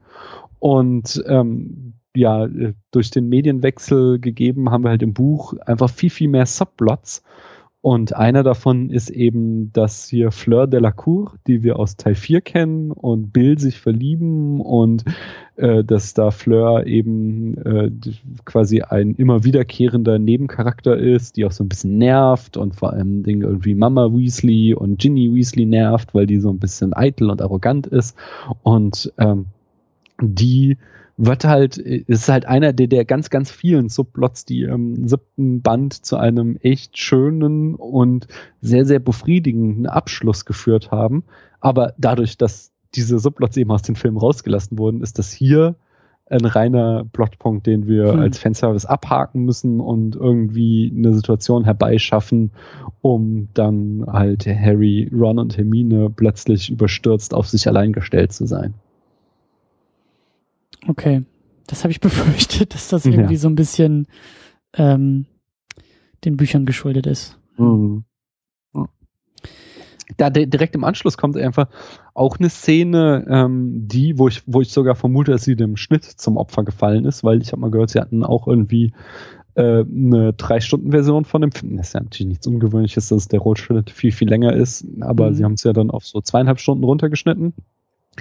Ähm, und es gibt, ist ja die, dass sie da in diesen, also Hermine sie da rausholt mit Apparieren, also dieser Beaming-Methode, die mhm. die haben, und sie dann in so einem äh, Café mitten in London quasi sich erstmal beraten, was sie jetzt weiter machen sollen. War das dann, nicht auch, ganz kurz, war das nicht auch irgendwie der Ort, an dem sie mit ihren Eltern, mit ihren Eltern irgendwie war? Genau. Das, das war doch auch so, ein, so, ein, so eine kleine traurige Note so hinterher, so ich glaube, das hat sie ja. doch irgendwie auch gesagt, dass sie gar nicht im Reflex hat sie irgendwie sofort an diesen Ort gedacht. Mhm. Und deshalb sind sie da gelandet und das war auch so, wo ich mir dachte, so, oh. das ist immer auch wieder so ein wiederkehrendes Thema, dass sie ja in ihrem, ihrer Reise durch England an Orte kehren, wo sie auch mit ihren Eltern war, was sie dann äh, äh da auch thematisiert, um da ihre Trauer zum Ausdruck zu bringen. Ist, das ist super toll. Ja, ja. Aber ähm, da ist für mich das nächste Problem, dass sie eben in diesem Café sind und sofort tauchen wieder die Todesser auf und sie die dann äh, quasi ab, äh, zwar abwehren können, aber dann am Rätseln sind, wie die sie so schnell haben finden können und es dafür halt keine Auflösung im Film gibt, sondern dass das einfach gelassen, äh, rausgelassen wird. Äh, Im Buch gibt es dafür die Erklärung, dass äh, Voldemort einen äh, Zauberbann auf seinen Namen gesetzt hat, so dass jeder, der ihn ausspricht, seinen echten Namen und die nicht eben dunkle Lord oder der, dessen Namen nicht genannt werden kann, äh, darf, äh, wer das sagt, also Voldemort sagt, der, der kann lokalisiert werden. Und so finden sie sie. Und das wird im Film sogar durchgezogen, dass sie dann als äh, später ihn nie mehr Voldemort nennen, sondern plötzlich wieder anfangen mit der, dessen Name nicht genannt werden darf obwohl ja Harry sich immer stark dafür gemacht hat, dass man keine Angst vor dem Namen haben sollte. Mhm. Und ähm, aber, aber es gibt halt nirgendwo den Reveal, dass das da der Grund dafür ist, dass halt Voldemort diesen Namen verflucht hat oder die Nennung des Namens. Und äh, das, ja, da glaube ich ganz, ganz fest, dass das eine Szene ist, die sie gedreht haben, weil sonst würde es so überhaupt keinen Sinn machen. Äh, dass sie das mit reingenommen haben und dass sie dann aber im, im Final Cut ah, äh, okay. auf dem Boden landete. Aber es ist natürlich, also so wie wir den Film jetzt vor uns haben, ist es eine definitive Schwäche, dass wir da einfach mal irgendwie einen Subplot haben oder ein, ein kleines äh, Subrätsel, sage ich mal, was ins Nichts führt und nie wieder aufgelöst wird. Ist das denn, ist das auch der Grund, warum auch schon vorher sein Name nie ausgesprochen wird? Mm, dieser, nee. dieser, dieser Fluch, oder? Das wird vorher quasi äh, nie genannt, warum. Mhm. Äh, und es ist, ist, eher mehr so ein teilweise Respektding, teilweise so äh, mystisches Ding, dass mhm. Also na, das, wer Namen kennt, hat Macht über eine Person und so weiter und so fort. Und dass halt deswegen seine Anhänger ihn immer der dunkle Lord nennen und seine Feinde, der dessen Namen nicht genannt werden darf. Aber es wird nie so explizit gesagt, warum das der Fall ist. Und diese, äh, und es war ja dann immer Dumbledore, der sich da drüber hinweggesetzt hat und der entweder Voldemort oder sogar Tom Riddle sagte. Und von ihm hat halt ähm, Harry das gelernt und hatte das dann eben auch an Ron und Hermine weitergegeben, mhm. die da auch am Anfang Probleme mit hatten und dann Hermine und schließlich auch Ron übergegangen sind, eben so, das ist eigentlich auch so ein ganz schönes Bild von, wir nennen das Böse beim Namen, wir verschweigen es nicht mhm. mehr, dass es das zwischen uns gibt, äh, in, in unserer Mitte. Aber dass das dann eben am Ende wieder auf sie zurückfällt, ist auch ein ganz netter Twist. Aber wie gesagt, der Film versaut das. Mhm. Also das verstehe ich halt. Das hätten sie halt einfach rauslassen können. Hätten sie irgendwie sich eine andere, sie haben hier an anderen Stellen haben sie andere Erklärungen gefunden, ähm, die, die anders aufgelöst werden. Warum sie diese Szene nicht anders aufgelöst haben, verstehe ich nicht. Aber so, dass sie sie einfach gar nicht aufgelöst haben. Mhm. Aber wir sind noch gar nicht beim Nitpicking. Nee, nee, aber das, das würde ich jetzt noch nicht mal als Nitpicking ansehen, da gibt's viel Schlimmeres. Das okay. ist noch einfache Schwäche der Inszenierung. Okay. Ähm, was ich ziemlich, also ich habe letztes Mal auch so ein bisschen geschimpft über diese ganze Horcrux-Idee, dass ich auch gesagt habe, ey Leute, jetzt wird schon wieder irgendwie so, ein, so eine Tür aufgemacht und mhm. ich will doch, dass Türen langsam mal zugehen.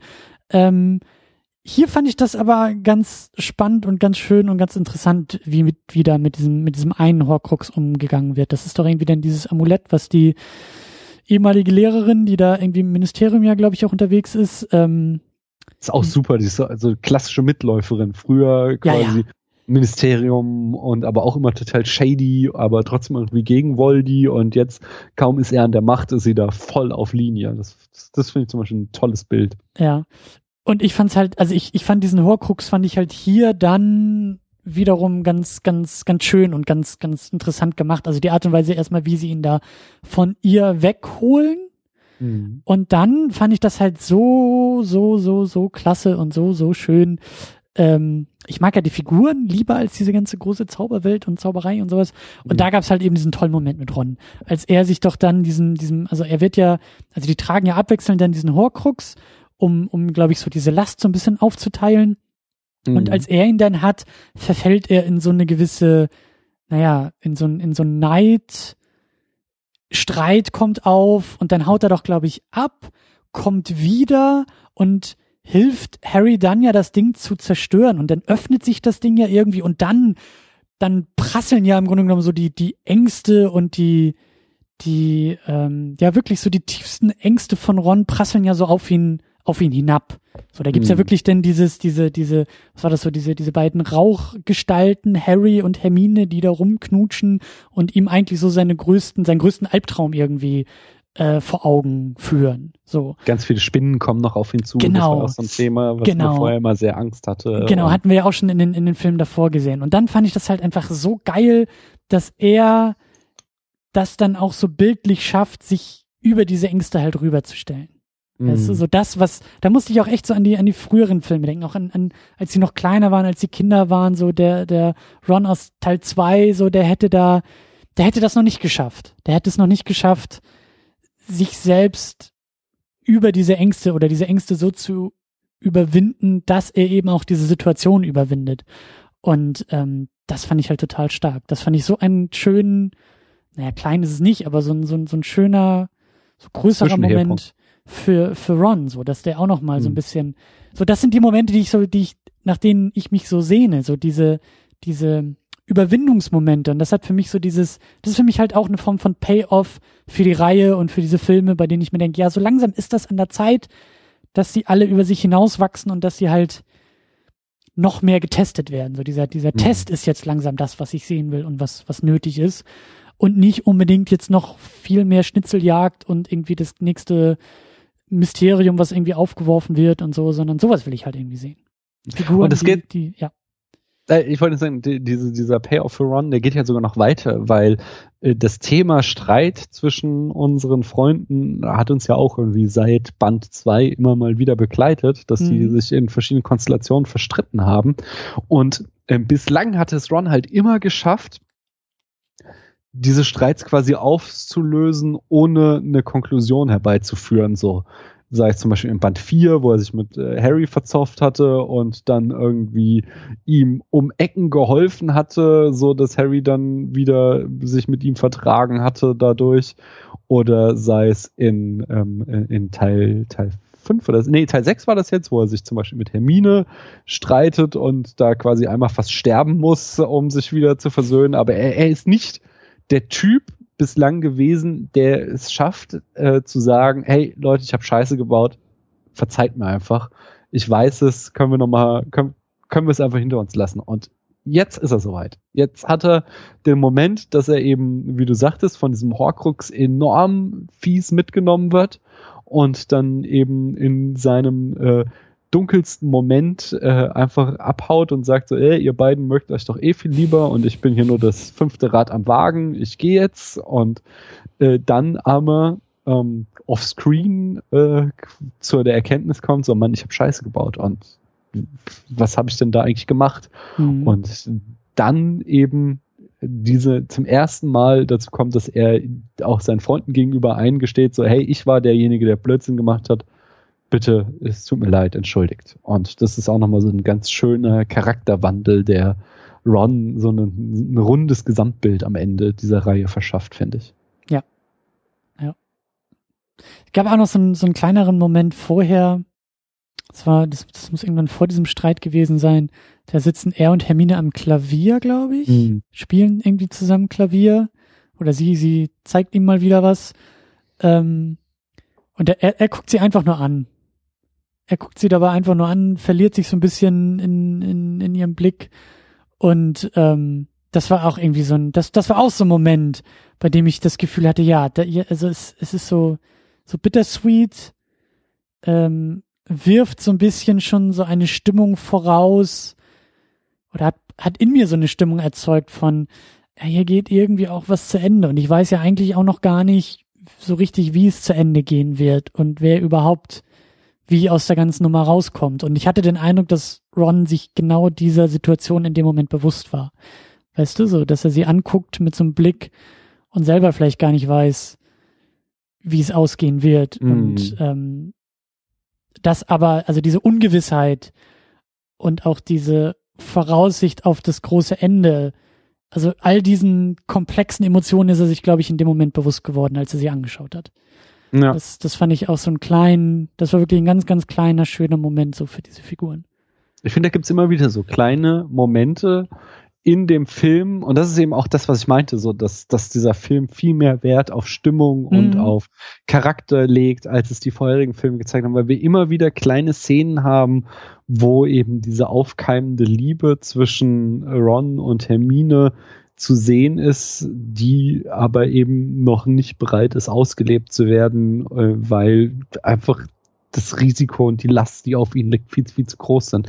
Es gibt so, so einen wunderschönen Shot zum Beispiel, wie sie da am Cremald-Platz sind, also diesem Haus von Sirius, was ja mal irgendwie das Hauptgebäude des ähm, Ordens war und äh, wo sie ja überhaupt erst auf die Spur von RAB und so kommen und der, der quasi am nächsten Morgen äh, wacht Harry als erster auf und verlässt den Raum und wir sehen Ron und Hermine noch liegen und ihre Hände sind so ungefähr fünf Zentimeter voneinander entfernt, so als hätten sie halt irgendwie, wenn sie Händchen haltend eingeschlafen und hätten sie in der Nacht einfach losgelassen. Und das ist so ein kleines mhm. Bild und sagt einfach so, so viel aus und das ist wirklich, wirklich schön. Da gibt's immer wieder kleine Szenen, die ganz, ganz toll sind. Das ist vielleicht auch der Vorteil davon, dass diese Geschichte in zwei Filme aufgeteilt wurde. Also das hatten wir auch schon öfter angesprochen, dass die Filme oft sehr gehetzt sind, weil trotz ja. irgendwie zwei Stunden, zweieinhalb Stunden Laufzeit irgendwie merkbar auch für mich als, als reinen Filmschauer äh, große Sprünge passieren und, und teilweise ein sehr hohes Tempo in diesen Filmen drin war, bei dem ich echt schon mir vorstellen konnte, dass da in dem Buch irgendwie, weißt du, doppelt so viel Geschichte irgendwie drinsteckt und mhm. für den mhm. Film müssen wir zusammenkürzen, aber wir können nichts rausnehmen und dann muss das alles schneller gehen. Und hier merkt man dann auf einmal, dass da eine gewisse eine gewisse Ruhe reinkommt und man an, an der einen oder anderen Stelle auch, auch in den Szenen einfach mal ein bisschen durchatmen darf. Ähm, Da möchte ich gerade, ja. da muss ich jetzt mein, also die Lieblingsszene von mir ist einfach, äh, wenn Harry und Hermine tanzen. Und zwar ähm, ist auch, also das ist auch so eine Szene, wo die Nerds sich die Köpfe einschlagen, weil die eine Hälfte sagt, ist nicht im Buch, ist falsch, ist scheiße, und die andere, andere Seite, die sagt, ist, und äh, die hat natürlich einfach recht. Äh, ist, äh, es ist so, es ist wirklich die schönste Szene in der ganzen Reihe, weil erstmal die komplette Szene kommt ohne Worte aus. Es, das ist pures Kino. Wir müssen es nicht, wir brauchen keinen Dialog, sondern die ganze Szene kann uns in Bildern erzählt werden. Und zwar äh, Harry und Hermine sitzen da, Ron ist gerade abgehauen, sie sind total frustriert. Und aus dem Radio, was Ron immer gehört hat, erscheint halt so ein Lied von ähm, hier Nick Cave, ist es ein Song. Und äh, Harry steht auf und äh, äh, bittet Hermine zum Tanz. Und sie ist am Anfang halt noch eher genervt und lässt sich nicht drauf ein. Und aber äh, er lässt halt nicht locker und sie tanzen dann. Und je länger sie tanzen, desto ausgelassener werden sie und tanzen dann total toll miteinander, aber sobald das Lied so auseinander ist, ähm, verliert sich sofort wieder ihre Stimmung und sie sind sofort wieder in dem absoluten Tief. Und es hat sich halt nichts geändert. Es war so ein kleiner Moment de, der Unbeschwertheit, der sofort wieder verflogen ist. Und das ist so eine schöne Szene, die einfach so die komplette Stimmung des Films in wenigen Bildern zusammenfasst. Und plus, das ist der Punkt, warum äh, hier äh, der, der Regisseur äh, hier Yates, wie heißt er? Ich komme wieder nicht auf den Namen. David Yates einfach so einen mega Stein in meinem Brett hat, weil äh, dieses war der erste Harry Potter Teil nach Avatar und Warner Brother war natürlich total drauf und dran und sagt, oh, wir müssen den in 3D machen. Und David Yates sagte damals, okay, ihr macht mir diese Szene, wo die beiden tanzen in Postkonversion in 3D und wenn die gut aussieht, dann machen wir den ganzen Film. Und sie haben es gemacht und er hat gesagt so, nee, die Szene ist mir so wichtig, es sieht scheiße aus in 3D, wir lassen den Film in 2D. Und wir nehmen uns das Jahr mehr Zeit und machen es dann im äh, letzten Teil richtig, dass es gut aussieht, das 3D in der äh, Post-Production. Und das finde ich halt einfach. Also da, da denke ich so, yeah man, du hast verstanden. So. es geht nicht um die scheiß drei Euro extra an der Kinokasse, sondern es geht darum, dass eben die beste Szene im Film auch richtig rüberkommt und nicht irgendwie verwaschen und scheiße aussieht. Und ja, das, das, das finde ich einfach so toll. ja, es ist vor allen Dingen auch, auch eine Szene, die auch ähm, auf etwas abzielt, was wir ja schon öfter besprochen haben. Natürlich geht es ja auch irgendwie darum, dass da mindestens drei eigentlich mehr hart pubertierende Jugendliche hm. durch den Weltuntergang zwar rennen, aber trotzdem dabei auch manchmal irgendwie noch ja die ein oder andere ähm, pubertierende Szene irgendwie auch zu verarbeiten haben. Und das, das fand ich da irgendwie auch, wie du sagst, so diese Leichtigkeit irgendwie dazwischen, das, das, das fand ich, das fand ich auch ganz schön. So, mhm. dass das, dass das irgendwie auch nochmal so ein bisschen durchblitzen durfte. Wenn auch nur kurz, aber ja. Ist schon schön. ja. Dann musst du mir noch eine Frage beantworten. Sicher, jede Menge. Wenn wir noch so bei diesem ganzen äh, Inhaltskram unterwegs sind. Wir waren ja gerade eben auch bei dieser Szene, als ähm, da, wer hat denn eigentlich den Horcrux tatsächlich zerstört? War das sogar Ron, der das Schwert das benutzt hat?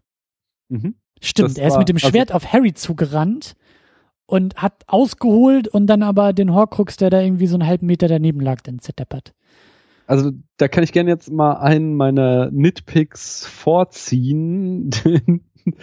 das ist halt so ein, so ein Lore, was irgendwie aus den Büchern rüberschwappt, was ich aber irgendwie einen absoluten Dick-Move sehe. Denn also im Teil 2 wurde etabliert, dass Gryffindors Schwert zu einem wahren Gryffindor in größter Not kommt. Und äh, wer auch immer dieses Schwert im mitten im Winter in diesem eiskalten See auf dem Grund platziert hat, hat halt diesen Spruch viel zu ernst genommen, möchte ich mal sagen. Ist ja nicht so, als wäre es jetzt schon die größte Not von unserem Trio, dass sie einfach irgendwie da so ein fucking Horcrux am Start haben und nicht wissen, wie sie ihn kaputt kriegen. Nein, wir müssen uns auch noch bei Minusgraden nackt machen und dann auf den Grund eines Sees tauchen Ja, aber äh, unabhängig davon war es dann eben Ron, äh, der das Schwert ergriffen hat, so als wahrer Gryffindor, der in größter Not das Schwert an sich genommen hat. Und äh, entsprechend meinte dann Harry auch, er muss das Schwert führen, wenn es darum geht, den Horcrux zu zerstören. Und dann erschien doch aber auch noch irgendwie ein Patronus. Ja, aber das kann ich, das kann ich nicht verraten. Oh. Na, ja, nein, das ist halt, also, ja, jetzt gut, wir mal, nee, nee, nee, nee, nee, das ist ein sehr guter Punkt, weil wir müssen uns überlegen, ähm, jetzt mal so ganz rein äh, auf einer äh, Textgattungsart, welche Art von Geschichten erzählt äh, J.K. Rowling? Und was sie macht, das kannst du irgendwie als Abenteuerroman oder als Fantasy-Roman bezeichnen, aber letzten Endes sind es halt immer Whodunits. Mhm. Es sind immer quasi Krimi-Plots und ich habe es ja schon mal erwähnt, also sie schreibt jetzt ja auch äh, nebenher in ihren zweiten Standbeinen noch Krimis, äh, aber es sind immer Fragen, äh, es gibt immer Mysterien, die es zu lösen gilt.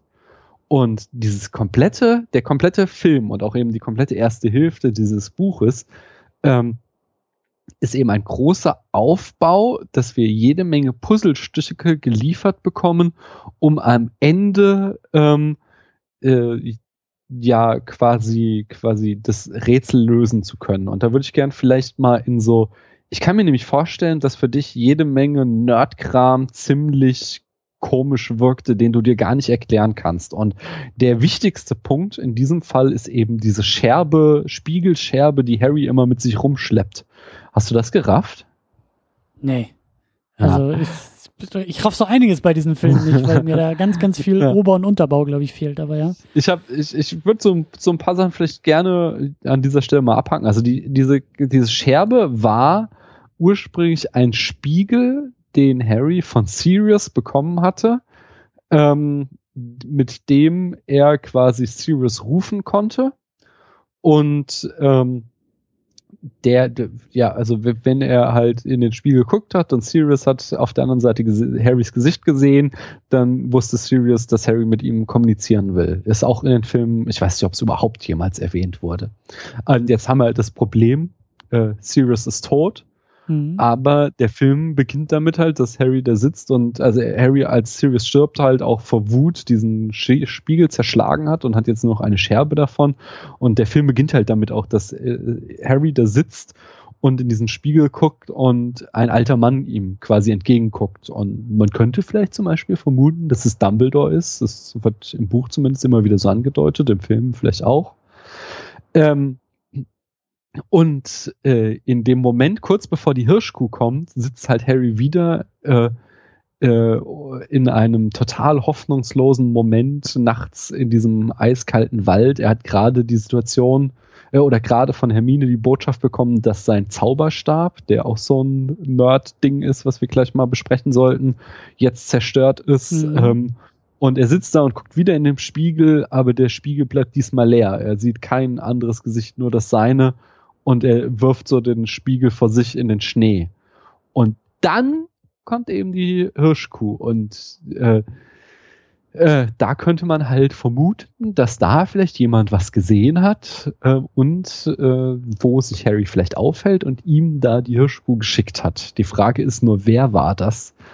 Und gut, ähm, wenn die offen bleiben soll, dann kann ich damit wunderbar die leben. Soll also, sowas von offen bleiben, gut, gut, gut, weil das ist die große Auflösung im Teil 3.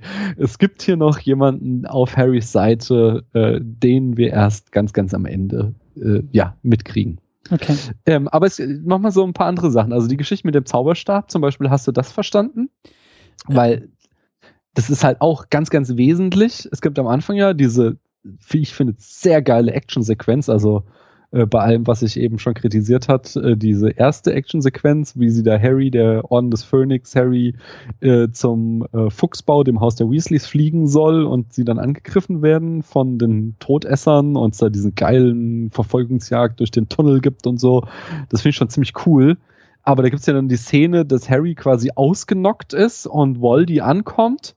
Und er hatte sich ja vorher extra den ähm, Zauberstab von Lucius Malfoy ausgeliehen. Weißt du noch, warum er das gemacht hat? Ähm, ich glaube ja, da hieß es doch irgendwie, dass Voldy seinen eigenen Zauberstab nicht benutzen kann, weil der irgendwie aus demselben Material wie Harrys ist oder weil es da irgendwie eine Verbundenheit ja. gibt? Genau, das war das, was wir in Teil 4 hatten. Wie, in Teil 4 wurde Harry, äh, also bis zum Teil 4 hatte Harry ja den Schutz des Blutes, dass eben seine Mutter sich für ihn geopfert hat mhm. und deswegen Voldy ihm nichts anhaben konnte. Und dann nimmt in Teil 4 Voldy das Blut von Harry ähm, und das Stimmt. gleiche Blut fließt in ihren Adern und dieser Schutz ist weg. Und ähm, denk, dann denkt halt wohl, jetzt kann er Harry endlich töten. Und es stellt sich halt heraus, er kann es wieder nicht, weil in, äh, weil sie eben Zwillingszauberstäbe haben. In beiden Zauberstäben ist die gleiche Phönixfeder von dem Phönix von Dumbledore. Und deswegen äh, weigern sich die Zauberstäbe quasi anzugreifen. Und deswegen macht er halt am Anfang wollte dieses Trara, ich brauche einen anderen Zauberstab. Und dann greift der Harry mit diesem Zauberstab an und Harry ist schon ausgenockt in diesem äh, großen Kampf und äh, macht dann quasi bewusstlos, hebt sich seinen Arm und sein Zauberstab wehrt wieder den Zauberstab von Voldy ab. Das heißt, an diesem Zauberstab ist noch mehr in irgendeiner Form anscheinend dran, als wir bisher gedacht haben. Deswegen tickt er ja auch Voldy komplett aus und macht Ollivander, diesen Zauberstabhersteller, äh, foltert den da krass in äh, diesen Traumsequenzen, die Harry dann immer hat, wo er mhm. halt in die Gedanken von Voldy eindringt. Ähm, aber offensichtlich hat Harry da einen sehr, sehr mächtigen Zauberstab. Und der geht ihm halt zu Bruch in diesem Film. Das ist so das mega große Drama. Das heißt, äh, sein äh, nachdem sich nicht nur jede Menge Menschen und Hedwig, seine Eule und Dobby, der Elf für ihn geopfert haben und äh, der Blutschutz seiner Mutter nicht mehr gültig ist, ist jetzt auch noch sein vermeintlich letzter Schutz eben, dieser Zauberstab zu Bruch gegangen. Das heißt, es sieht fürs Finale echt unglaublich übel aus. Und das bringt uns ja eigentlich auch zum nächsten Punkt, weil wenn du sagst, ähm, Voldy ist auf der Suche nach der richtigen Waffe, die hat er ja am Ende des Filmes. Und da ähm, hakt sich denn ja dieses Märchen oder diese Geschichte um diese Heiligtümer des Todes ein. Ja. So. Da war ich jetzt auch erstmal wieder so ein bisschen, und ja, man wenn ich das jetzt so sage, dann sollte man immer dazu denken, ich bin ein kleiner, dover Junge im Internet, ich habe Harry Potter nicht gelesen und ich gucke das jetzt alles zum ersten Mal und ich weiß auch, dass Rowling da sehr, sehr viel mehr Ahnung hat als ich, aber ich saß davor und dachte mir, schon wieder irgendwie der nächste MacGuffin, den wir jetzt einführen müssen. Wir sind doch schon kurz vorm Ende muss das jetzt sein? Wir haben noch nicht mal alle Horcruxe gefunden. Und jetzt gibt's hier irgendwie noch diese Heiligtümer des Todes und du hast es ja schon angedeutet. Bei mir hat's ja auch die ganze Zeit gerattert, so bei dem Umhang war es zumindest so, dass ich sage, ja, das krieg sogar ich auf die Reihe. Dann weiß sogar ich, dass wir das schon haben. Aber wir müssen jetzt noch diesen Zauberstab finden. Und was war das dritte noch? Da war doch noch der Stein der Auferstehung. Genau. Hilf mir. Ja, ich kann aber auch noch nicht zu viel verraten, weil du willst ja, ich will ja nicht den letzten Film kaputt machen. Das okay, aber kannst du diese Frustration irgendwie nachvollziehen? Ja, ja. Also und das war etwas, was zum Beispiel Tamino auch schon in unserer letzten gemeinsamen Folge angedeutet hat, dass als, als du da schon sagtest, so, ich möchte jetzt langsam mal zum Schluss kommen, hatte er schon gesagt, so, das wäre ihm ganz ähnlich gegangen bei diesen Heiligtümer des Todes, wo er dachte so, what the fuck, was soll das jetzt? Ähm, ich bin ich kann mich letzt tatsächlich an Film 8 nicht mehr so erinnern. Äh, ich äh, habe aber ja gerade das Buch gelesen und da ist es, hat es halt einfach den entscheidenden Moment. Ähm, und ich bin ein bisschen gespannt, ob sie es schaffen, das aufzulösen, denn eigentlich kommt dieser Moment direkt nach äh, dem Tod von äh, Dobby. Und ich kann mir eigentlich nicht so richtig vorstellen, dass sie den nächsten Film damit beginnen lassen, äh, weil das einfach so ein krasser, dramatischer Beat ist, den sie eigentlich nicht so früh in irgendeinem Film spielen könnten. Okay. Deswegen werde ich ihn jetzt spoilern. ähm, hm. ähm, na gut, na gut. das Thema Heldenreise hatten wir ja schon öfter. Ja, da und, werden wir gleich auch noch ein ähm, bisschen drauf zu sprechen. Genau, genau, da möchte ich jetzt schon mal ein bisschen vorgreifen. Ja. Und da hatten wir schon mal äh, den, äh, den Moment der Apotheose, der Heldwerdung. Äh, das hatten wir eigentlich schon mal ähm, beim dritten Teil angesprochen, wo eben Harry zum ersten Mal hervortritt und den Patronus zaubert und sich selbst und Sirius den Arsch rettet. Und dass das so ein äh, der Held liegt das Cape an Moment ist. Aber der eigentliche oder, oder der in meinem Verständnis ähm, größere Apotheose-Moment ist dann eigentlich äh, eine Entscheidung, die Harry in diesem Teil trifft. Und zwar ähm, wird halt leider aber eine verständliche Entscheidung. Sie mussten in dem Film raus, was rausschneiden und was sie halt rausgeschnitten haben, ist so dieses, oder sehr, sehr zusammengeschnitten haben, ist die Backstory von Dumbledore, die halt einen sehr großen Teil in diesem Film einnimmt. Und ähm, wir haben ja schon zum Beispiel auch, als wir gemeinsam äh, die fantastischen Tierwesen äh, geschaut haben, da haben wir ja schon Grindelwald mal kennengelernt, was so der äh, große Schwarzmagier vor Voldemort ist. Mhm. Und hier kommt jetzt halt heraus, es fällt irgendwie im äh, Film ein Satz, in dem das erklärt wird, aber im Buch ist es halt irgendwie so voll das Mega-Ding, dass eben Dumbledore und Grindelwald früher Freunde waren, äh, als sie so alt waren wie Harrys. Das heißt, dass äh, Dumbledore offensichtlich nicht immer der gute Strahlemann war, sondern dass er selbst äh, mit den dunklen Künsten geflirtet hat. Das kommt alles durch dieses Buch von Rita Skeeter ähm, äh, heraus, die da eben äh, diese Skandalbiografie über Dumbledore geschrieben hat. Und deshalb Und, hat er jetzt auch diesen Zauberstab. Äh, ja, das ist so ein, ein Teil dessen. Also äh, eine Sache, die da ist, ist, dass halt Dumbledore und ähm, Grindelwald selbst ähm, die quasi die Philosophie äh, nachhing, dass die Zauberer über die Muggel herrschen sollen. Und äh, der, wie sich Dumbledore dazu abgewandt hat, das möchte ich nicht sagen, das kommt noch im letzten Film, aber ähm, es kommt halt heraus, dass äh, Grindelwald den Zauberstab, diesen Elderstab, den mächtigsten Zauberstab äh, von diesen äh, bulgarischen Zauberstabmacher, ich komme gerade nicht auf den Namen, äh, wo aber Voldemort ja auch hinmarschiert, um sich den zu beschaffen, dem hat er den geklaut. Und dann gab es das berühmte Duell, was auch in den Filmen schon mal erlebt, äh, erwähnt wurde öfter mal und äh, was halt einfach so, so quasi den Ruhm von Dumbledore begründet hat. Das Duell zwischen ihm und Grindelwald gab es dann irgendwann auf der Höhepunkt der Macht von Grindelwald und das hat Dumbledore gewonnen, hat Grindelwald dann quasi in dieses Verlies werfen lassen, wo ihn Voldemort ja dann findet und ihm den Elderstab abgenommen. Und seitdem hat er eben Dumbledore den Elderstab, den mächtigsten Zauberstab aller Zeiten. Und sein Plan war es eigentlich, den mit ins Grab zu nehmen, weil er halt dachte, dieser Zauberstab, der bringt nur ähm, Unglück quasi über die Zaubererschaft, weil er halt immer dazu führt, dass die Leute sich gegenseitig umbringen, um da ranzukommen. Zugleich, also vielleicht war es auch nicht komplett sein Plan, weil zugleich hat er eben ja Hermine diese Hinweise hinterlassen mit dem Buch, wo die Geschichte der drei Brüder drin stehen und dem Zeichen von den Heiligtümern des Todes, so dass sie eben äh, eine äh, quasi eine Spur hat, wie sie diese Heiligtümer finden kann. Und jetzt der Moment der eigentlichen Apotheose im Buch ist meiner Meinung nach, dass während Harry das Grab von ähm, äh, äh, von Dobby schaufelt, was ja auch so ein irgendwie ein geiler Moment ist, wo er dann sagt so, ich will es richtig mhm. machen, nicht mit Magie. So, mhm. Weil, wenn du denkst, wie er angefangen hat, da war natürlich für ihn Magie das Größte, was es irgendwie gibt, so als er ein kleiner Junge war. Das war der Moment, also das, was er erreichen wollte. Also die Erfüllung all seiner Träume. Und jetzt ist er halt an einem Punkt in seinem Leben angekommen, wo es sich für ihn echter anfühlt, etwas nicht mit Magie zu machen, sondern so ein Grab mit seinen Muskeln auszuheben.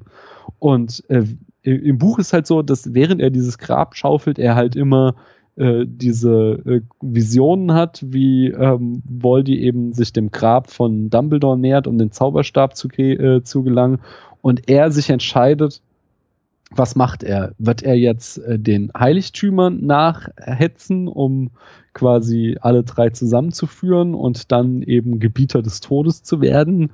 Oder wird er dem Auftrag weiter nachgehen, dem äh, Dumbledore ihm erteilt hat, nämlich die Horcruxe zu zerstören und dadurch letzten Endes Voldemort äh, zu vernichten.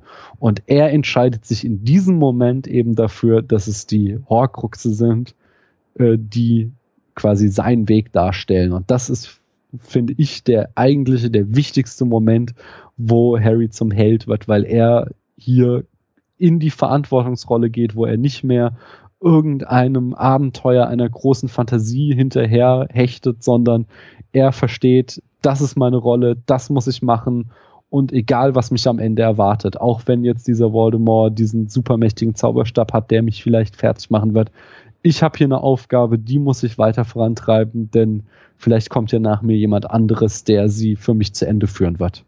Und ja, das ist eben so ein super wichtiger Moment. Da bin ich sehr, sehr gespannt, ob sie den Anfang des Film 8, Film 8 aufgreifen können. Ich bezweifle es eigentlich ein bisschen, weil der hätte jetzt hier auch noch ans Ende gemusst. Mhm. Oh. Hm. Ähm, lass uns doch da vielleicht jetzt gleich in Harrys Heldenreise mit einsteigen, weil das passt doch auch. Ja. Ähm, und zwar, also diese, diese klassische Heldenreise, Heldenreise, Heldenreise von Campbell, äh, die bringt uns jetzt an dem Moment gar nicht weiter, die ich ja immer so ein bisschen äh, nachverfolgt habe, weil ähm, ich, ich muss mal in meinen Notizen finde ich die gerade nicht. Das ist so ein bisschen problematisch. Ähm, ich kann sonst gerne also, einfach mal selber so ein paar, so ein paar ja, Überlegungen. genau, mach du das mal, mach, dann mach du das mal. Genau, ich, ich habe nämlich auch die klassische Heldenreise gar nicht so äh, sehr ja. äh, vor Augen und im Kopf wie du. Ähm, ich habe mich auch einfach bei der Sichtung gefragt, was, wo, wo, wo sind wir jetzt gerade oder, oder wo sehen wir jetzt Harry hier auch wieder als Helden? Was macht er? Was passiert? Was sagt er, was passiert vielleicht auch irgendwie um ihn herum. Da sind mir einfach nur so ein paar Dinge aufgefallen, die ich erstmal auch noch gar nicht so richtig einordnen kann. Aber ähm, was ich zum Beispiel interessant fand, war dann auch wieder so der, ähm, und das hat mich auch an frühere Filme erinnert, Harry, der, der sich selbst eigentlich ähm, immer noch nicht in dieser übergeordneten Rolle sieht oder sehen will gerade am Anfang, als er doch da diese, diese Eskorte bekommt, um da, mhm. äh, ich glaube, zu dem Fuchsbau, wo sie doch da denn, denn hinfahren und hinfliegen, da haben sie ja, der, der Orden des Phönix hat doch dann diesen Plan ausgeheckt, dass sie sich alle in Harry verwandeln. Ja. Dass es irgendwie zehn Harrys gibt, die da rumlaufen, damit keiner weiß, wer der echt ist. Und das fand ich zum Beispiel ganz interessant, dass Harry zuerst sehr große Bedenken dazu hatte und auch, also um sich selbst und seine Rolle weiß und deshalb seine Freunde und seine, seine Gefolgschaft da gar nicht mit belasten will, sondern ähm, also diesen, wie soll man sagen, diese, dieses Opfer, was andere für ihn gehen und eigentlich auch die Opferbereitschaft, die sie zeigen, im Zweifelsfall auch für ihn da so eine Art Personenschutz zu machen, dass er das erstmal ablehnt. Und das zeichnet ihn ja eigentlich dann wiederum als Held aus. Also er will mhm. eigentlich nicht der Besondere sein und das macht ihn wieder so besonders. Ja. Wobei es halt auch da wieder reinspielt, so ein Thema, was wir auch immer wieder aufgegriffen haben, dass eben ähm, die eine Macht, die Voldemort nicht kennt, eben die Liebe ist und die Verbundenheit mhm. zu seinen Freunden mhm. ja. und dass das eben seine Stärke ist und dass er es nach wie vor nicht versteht. Es gibt auch diesen Moment kurz darauf, wo er mitten in der Nacht alleine aufbrechen will und Ron ihm äh, zurückruft und sagt so, Alter, du kannst jetzt nicht einfach ohne uns gehen. Ja. Was fällt dir ein? Und ja. dann meint so, ja, dann komm halt du noch mit. Und er so, pff, ohne Hermine das überleben wir keine drei Tage. Ja, ja. So, und dass das halt sowas ist, was Harry immer noch nicht bis kurz vor Schluss versteht, dass es eben, äh, dass, obwohl er selbst immer die, wieder dieses fühlt, dass er nichts Besonderes ist, dass eben er immer noch nicht verstanden hat, dass es seine Freunde sind, die seine große äh, Stärke gegenüber Voldemort sind. Aber genau das finde ich ist eben auch das, das das Schöne bei ihm. Da bin ich echt gespannt, wie das, mhm. wie das denn im Finale auch aufgelöst wird, weil das ist so ein bisschen dieses. Oh, und das wird so gut aufgelöst. naja, es, es ist halt dieses Understatement, was irgendwie dazugehört zu einem richtigen Helden. Ja, der, der, der Held, der da gar nicht im Rampenlicht stehen will und der da gar nicht sagt, guck mal Welt, wie geil ich bin, weil ich bin der geilste von euch allen, sondern der in diesen kleinteiligen Schritten eigentlich immer wieder zu der gleichen Erkenntnis kommt, nämlich ähm, ich habe hier, also ich, ich habe dieses, ich habe diesen Drang, ich will die Welt retten, ich will was tun, ähm, ich bin dabei aber nicht besonders. Und mhm. diese Verbindung, das macht es gerade, das macht ihn dann gerade wieder so besonders, dass er eben einerseits diesen Weg gehen will und einerseits auch sich ja irgendwo auch berufen fühlt und immer mehr im Laufe dieser Geschichten ja auch merkt, dass da was dran ist. Also er spürt das eben in sich. Das war ja auch das, was ich am Anfang immer meinte, ja. Am Anfang wurde es ja immer von außen auf ihn so raufgestülpt. Oh, du bist ja Harry Potter. Oh, oh, oh. oh. Wir müssen hier mal ganz kurz irgendwie die Schallplatte anhalten, weil du bist ja Harry Potter. Und mhm. das hat er ja nie gesehen, nie gesehen und auch immer diese, diese ganzen Legenden und so. Das wollte er alles nicht wahrhaben. Gleichzeitig merkt er aber, dass da was in sich selber schlummert und dass da vielleicht durch die ein oder andere Situation, durch die ein oder andere Handlung da irgendwie, dass, dass, dass er da doch irgendwie so ein Potenzial in sich merkt. Und das finde ich halt so interessant, dass er das bis zum Schluss halt durchzieht. Dieses, er spürt es, er weiß eigentlich um seinen Weg, er weiß um seine Geschichte, er weiß, wo es hingeht, aber er will immer noch niemanden dabei in Gefahr bringen. Und er will immer noch am liebsten selber wahrscheinlich sich auch opfern und dafür etwas hingeben, ähm, um andere zu retten. Und das finde ich, diese Verbundenheit, diese Dynamik, diese, diese, diese Zerrissenheit irgendwie ja auch, das zeichnet ja einen guten Helden aus. Und dann natürlich hast du eben die wunderbaren Sidekicks und die wunderbaren Freunde und die wunderbaren Unterstützung drumherum, die genau das ja wieder ablehnen und sagen, Harry, jetzt halt mal die Klappe so, wir wollen das auch, wir wollen uns hier in Gefahr bringen und äh, wir glauben an dich und wir glauben an uns und jetzt hör mal auf, dich hier irgendwie rauszunehmen, sondern wir spielen hier alle einen Teil in einem Puzzle und äh, ne, so, so dieses, diese Dynamik finde ich halt total klasse. Und ich hatte auch den Eindruck, auch genau über diesen Dialog, der ist mir auch hängen geblieben, dass es auch mittlerweile, dass es mittlerweile auch kürzer verhandelt wird, dass es eigentlich immer klarer wird, woraus es, worauf es hinausläuft, nämlich mhm. dass diese Gruppe und diese Freundschaft zusammengetestet wird. Weil ich glaube, dass so ein Moment, weiß ich nicht, im ersten Film würde ich jetzt aus dem Bauch raus sagen, wäre das so ein Riesendrama gewesen. Es wäre so ein Riesenpunkt, den man aufgemacht hätte. Und hier ist das mit drei Sätzen verhandelt. So, Harry, mhm. jetzt hör mal auf, du weißt ganz genau, alleine geht nicht, ja, dann komm mit, du weißt auch, ohne Hermine geht's auch nicht, ja, dann sind wir doch wieder zu dritt. So, das, das ist halt nicht mehr, da wird sich nicht mehr lange dran aufgehört und das sieht Harry auch immer mehr und das, das, äh, das finde ich schön. Da, also da, da bin ich, das ist genau das, was ich sehen will. Das sind genau die Momente, auf die ich jetzt so hinfieber, auf diese Heldenmomente bei Harry. Und ähm, da, jetzt habe ich mittlerweile auch die Stelle in meinen Notizen gefunden und das ist auch, ähm, passt jetzt sehr, sehr, sehr gut äh, was ich eben schon sagte, so dieses, diese, äh, die klassische Heldenreise nach Campbell, die hilft uns jetzt nicht weiter, weil die am Ende relativ grob schlechtig ist. Ähm, hier unsere werten Podcast-Kollegen von den Abspannguckern, die analysieren Filme oft nach dem Beatsheet von Blake Snyder und das hilft uns ziemlich gut, weil da gibt es ganz am Ende eben den einen Beat, das ist der All is Lost Moment der in einem klassischen Drehbuch zu finden ist. Und den hatten wir eben am Ende des letzten Films mit dem Tod von Dumbledore. Mit mhm. dem ist All is Lost. Und darauf folgt der nächste Beat, das ist uh, The Dark Night of the Soul. Wenn eben unser Held quasi dann aufgrund des Mega-Verlustes am Boden zerstört ist. Und dieser komplette Film ist eben Dark Night of the Soul für Harry. Das beginnt, wie ich schon sagte, mit dem Warner-Logo. Das geht über diesen Prolog da am Anfang, wie sie bereit, Vorbereitung treffen. Hedwig stirbt, Mad Eye stirbt, dann auf der Hochzeit sagt Tantchen Muriel von, äh, äh, von Ron, diese alte Frau, ähm, lästert so über Dumbledore und Harry weiß gar nicht, wovon sie redet und sie knallt ihm so den Spruch hin, kanntest du Dumbledore überhaupt? Und äh, er ist halt so, hat so einen total entsetzten Gesichtsausdruck, weil er merkt, offensichtlich gibt es da ganz viel über mein Idol, was ich nicht wusste. Ähm, äh, wunderschöner Moment ist dann auch am äh, Grimald-Platz, wo sie da äh, eintreffen und dann kommt da dieser äh, Geist von Dumbledore, den da Mad Eye als Abwehr gegen Snape platziert hat. Über den müssen wir auch gleich noch sprechen. Aber danach äh, macht so Hermine äh, einen Zauberspruch Homenium Revelio, um zu äh, gucken, ob jemand sich im Haus befindet. Äh, also ist ein Mensch hier.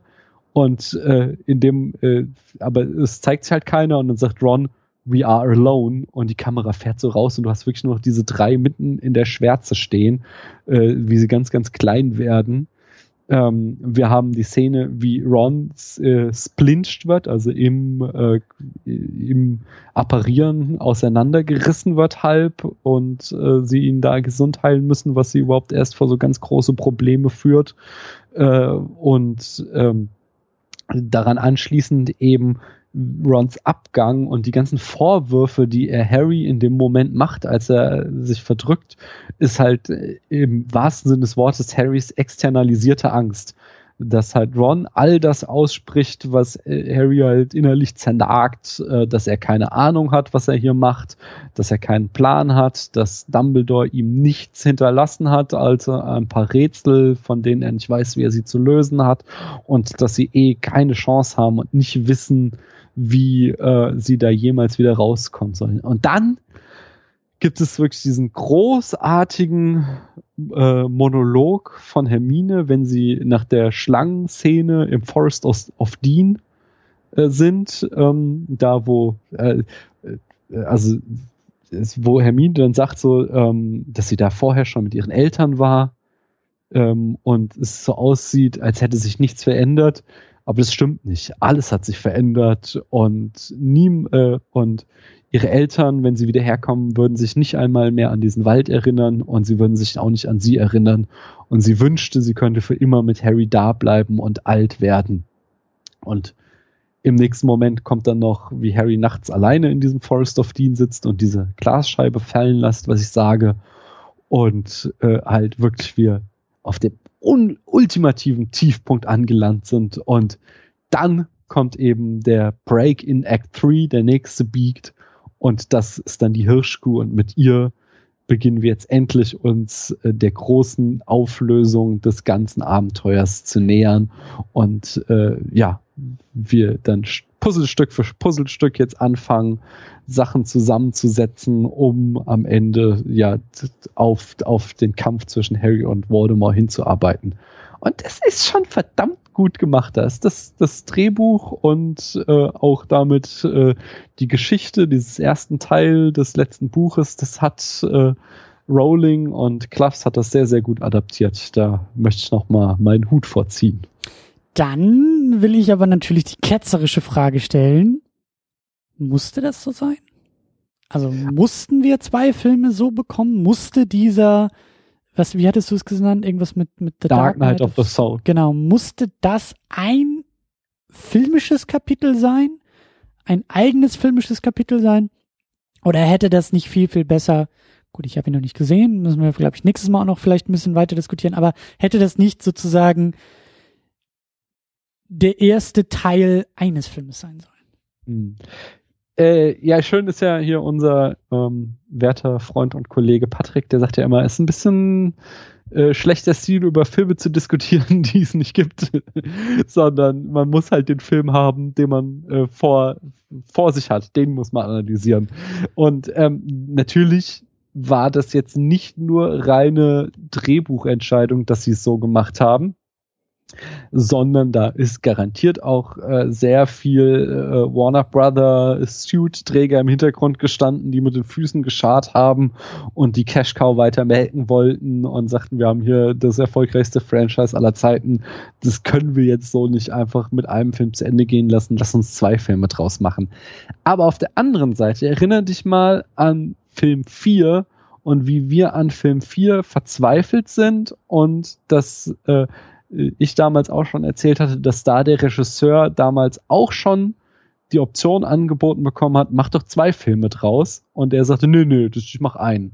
Und das äh, komplett katastrophal gescheitert ist, dieses äh, eines der längsten Bücher der Reihe in einen Film zu packen und dadurch einfach viel zu viel rausgestrichen werden musste. Mhm. Und äh, ich kann verstehen, dass das auf dich ähm, so ein bisschen frustrierend wird, dass der Film halt mit einem Cliffhanger endet und dass es kein großes äh, Finale gibt. Aber andererseits er ist da auch nicht ganz so unähnlich zum Beispiel zu The Empire Strikes Back, den, wie ich ja in Erinnerung habe, du auch abfeierst. Da ist halt auch, wie hier ist die große Action-Sequenz am Anfang, wie bei Empire Strikes Back und wir enden auf einem Tiefpunkt. Und, genau, äh, das Problem ist nur, ich habe jetzt echt das Gefühl, dass, dass, der, dass der Harry Potter einfach zäher in der Zwischenzeit ist. Also, dass der wirklich, das, mein, das hatte ich auch schon ein bisschen angedeutet. Ich habe nicht den Eindruck, dass wir hier ein ein, wie gesagt, ich habe ihn jetzt irgendwie maximal jetzt das zweite Mal gesehen. Eigentlich zählt das mhm. erste Mal. Also lass sagen, ich habe ihn das erste Mal gesehen. Ja. Ich habe nicht das Gefühl, dass wir hier einen guten Rhythmus hatten. ich hatte das Gefühl, dass das alles irgendwie so ein bisschen manchmal plätschert, dann zieht es stark an, reißt uns wieder irgendwie raus. Dann haben wir wieder diese Momente, wo wir eher ein bisschen rumhängen, wo wir eher ein bisschen Stimmung erzeugen, wo wir eher bei den Figuren bleiben, um dann wieder irgendwie schneller reinzugehen, schneller voranzukommen. Dann gibt's ein bisschen Dramatik, dann werden wir wieder zurückgeholt. Also es ist irgendwie, das meine ich halt mit dieser, mit dieser Frage so. Ich, klar, es ist Quatsch, da jetzt irgendwie was herbei zu, wie diese Filme irgendwie hätten anders oder besser sein können. Aber es ist einfach für mich erstmal diese Beobachtung, dass ich den Film, so wie er ist, nur schwer irgendwie packen, greifen, verstehen kann, weil er für mich einfach sich durch das Tempo, durch das Erzähltempo, der, also das ist das Mindeste, was ich sagen kann. Er fühlt sich sehr ungewöhnlich an. Er fühlt sich sehr, mhm. sehr anders an. Und im mhm. stärksten Fall würde ich sagen, das gefällt mir nicht. Das ist mir zu, ja, zu zäh insgesamt. Ähm, ich kann das verstehen ich äh, kann ja auch sagen, es gibt sehr, sehr viele Menschen, die das so empfinden. Es gibt auch sehr viele Menschen, die das äh, auf den Teil des Buches so nachvollziehen. Also es, ich, ich, glaube, diese Szenen, äh, diese, dieser lange Teil, diese hunderten von Seiten, wie die drei in ihrem blöden Zelt durch England reisen, äh, ist so der meistgehasste Teil in der ganzen Potter-Reihe. Ich, ich, muss auch, ich muss auch dazu sagen, auch in dem Film, also da ist ja auch echt einiges an Zeit verstrichen, was mhm. ich irgendwie auch nicht so ganz einordnen konnte, weil, wie gesagt, so der Film öffnet irgendwie so, so kurz vor Weltuntergang stimmungsmäßig. Mhm. Und dann zeigt er mir aber in diesen Momenten, boah, für den Weltuntergang haben wir erstmal noch so ein paar Monate Zeit, weil drumherum passiert erstmal noch einiges. Und das, das habe ich auch nicht so ganz irgendwie auf die Kette Nee, also das, das, da muss ich widersprechen, weil okay. ich finde, das wird ähm, im Film immer wieder also eigentlich während sie in diesem Zelt unterwegs sind, wird es ganz drastisch gemacht, wie die ganze Gesellschaft vor die Hunde geht. Da kann ich äh, gleich, glaube ich, hier auf die diese die die Soundeffekte mal zu sprechen kommen, weil das ist die die, die ganz große Leistung, die sie damit vollbringen. Ähm, aber ich finde, also weswegen ich es so gern mag, ist, dass es hier eine Synthese gibt aus was äh, wollen wir erzählen und wie erzählen wir es. Und ähm, die, die Geschichte, was wollen wir erzählen, ist quasi, äh, dass Dumbledore zumindest vermeintlich zu früh gestorben ist, um Harry nicht alles zu erzählen, wie er Voldemort besiegen kann. Und ähm, dass Harry sich auf eine Suche begeben muss für den finalen Kampf, von der er gar nicht weiß, wie sie aussieht. Er tappt einfach im Dunkeln und er hat keine Ahnung, wo diese scheiß Horcruxe sind und wie er sie zerstören kann. Also ich glaube, das, das hat mich auch ein bisschen frustriert, dieses Tappen ja, ja, Dunkeln. Aber, aber genau, ja, aber ja. das ist halt das Gefühl, was du nachempfinden sollst. Ja, ja, it's das not a so bug, it's a feature, ganze, ja. Genau, es ist die ganze Zeit, wird uns halt ähm, Dumbledore als, das ist halt das jetzt ein bisschen schade, dass das im Film rausgestrichen wurde, weil eigentlich ist es so, dass wir äh, im Buch sechs Bände lang Dumbledore als den großen Strahlemann aufgebaut bekommen, der Mann mit dem Plan. Das ist der, da habe ich mich immer drüber lustig gemacht, der am Ende kommt und mhm. uns die Geschichte erklärt. Mhm. Und jetzt ist er weg und er ist nicht, er fehlt nicht nur, weil er uns nicht mehr die Geschichte erklären kann, sondern es, äh, wir kriegen immer mehr mit, dass er uns viel zu wenig gesagt hat und dass er uns total viel und vor allem also Harry total viel nicht gesagt hat, was total essentiell für ihn ist und dass halt total äh, dieser Dumbledore ein ganz anderer Mensch gewesen zu sein mhm. scheint, als er äh, in den letzten sechs Jahren Harry erschienen ist und sie, eben dieses ähm, diese Entzauberung seines Idols gehört einerseits immer noch zu diesem ähm, Dark Knight of the Soul, dass da er immer weiter in seine Abgründe hineingetrieben wird, aber auf der anderen Seite äh, baut das und äh, wieder auf etwas auf, was dann am Ende der große Reveal ist. Das heißt, es ist, äh, das haben wir auch beim letzten Mal gesagt und du bist schon damals verzweifelt, aber selbst dass äh, Dumbledore Harry hier so im Dunkeln hat tappen lassen, wo die Horcruxe sind und was die Horcruxe sind, hat wieder einen Zweck. Und am Ende wird sich herauszeigen, dass diese Reise ähm, eben, an der Harry wachsen sollte, äh, auch von Dumbledore mitgeplant war und dass das wesentlich war für seine Charakterentwicklung.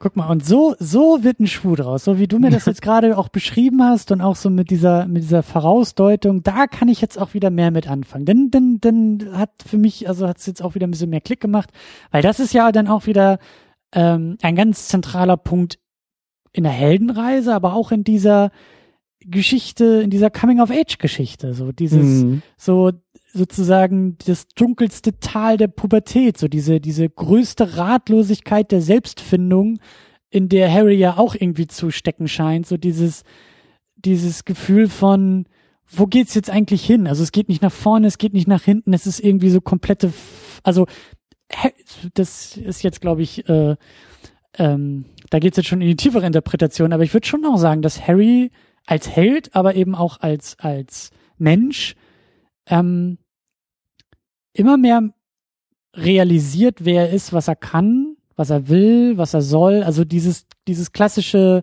diese, diese klassischen pubertären äh, Fragen kann er immer besser beantworten, ohne aber sozusagen die, die, ohne sie komplett zusammenführen zu können, weißt du? Er spürt die Antworten schon und er realisiert schon Potenziale in sich, aber es fehlt noch wirklich so der letzte Triumph. Es fehlt wirklich so aus dieser, aus dieser pubertierenden Höhle herauszukommen, in die Welt zu treten und zu sagen, hallo Welt, das bin ich, das kann ich, das will ich. So bin ich, weißt du? Ja. So, so, so, so, so könnte man das halt auch deuten. Und deshalb ist es natürlich auch klar, dass da so eine gewisse, also dass da auch ein bisschen Tempo rausgenommen werden muss für so einen Moment, um eben mhm. wirklich dieses Tal auch zu spüren, um wirklich diese Ratlosigkeit und diese, diese Dunkelheit auch, auch, auch erstmal zu spüren und erstmal wahrzunehmen und auch wie du gesagt hast, äh, Dumbledore als Mentor, der, der sonst, der nicht nur vorausgeplant hat, der aber eben auch erklärt hat, der Sinn gestiftet hat, der Richtungen gezeigt hat, der mhm. Harry auch immer wieder ja durch so Testsituationen und auch durch dann die Auflösung, also den, er hat Harry ja immer wieder diese Richtung angedeutet und gezeigt und Harry in so in so in so Situation geworfen, in denen er sich beweisen konnte, so dass er sich selber finden konnte. Aber der fehlt halt jetzt. Der mhm. fehlt. So die, der rote Faden fehlt, die Sinnstiftung durch Dumbledore fehlt erstmal. Und das ist vielleicht tatsächlich wichtig zu erkennen und zu spüren und das auch ein bisschen vielleicht als als Frust auch zu spüren, um dann hoffentlich im letzten Teil die große Auflösung und den großen Triumph und alles ist wunderbar und äh, ich halte dann wieder meinen Mund und muss mich selber korrigieren. So, das ist, ist ja auch meine große Hoffnung. Ja, das, das, also es war schon gut, dass du das auch nochmal so klar und deutlich ausgedrückt hast. Danke. Sie kommt. Und jetzt möchte ich nochmal ähm, zurück, einen Schritt zurückgehen, wo du sagtest, dass das irgendwie träge und zäh ist so und möchte nochmal auf die Inszenierung des Films zu sprechen kommen, weil ich finde, dass eben äh, die ziemlich clever ist und was sie auch die ganze Zeit angedeutet hat, vor allen Dingen mit der Tonspur sehr viel mhm. gearbeitet wird.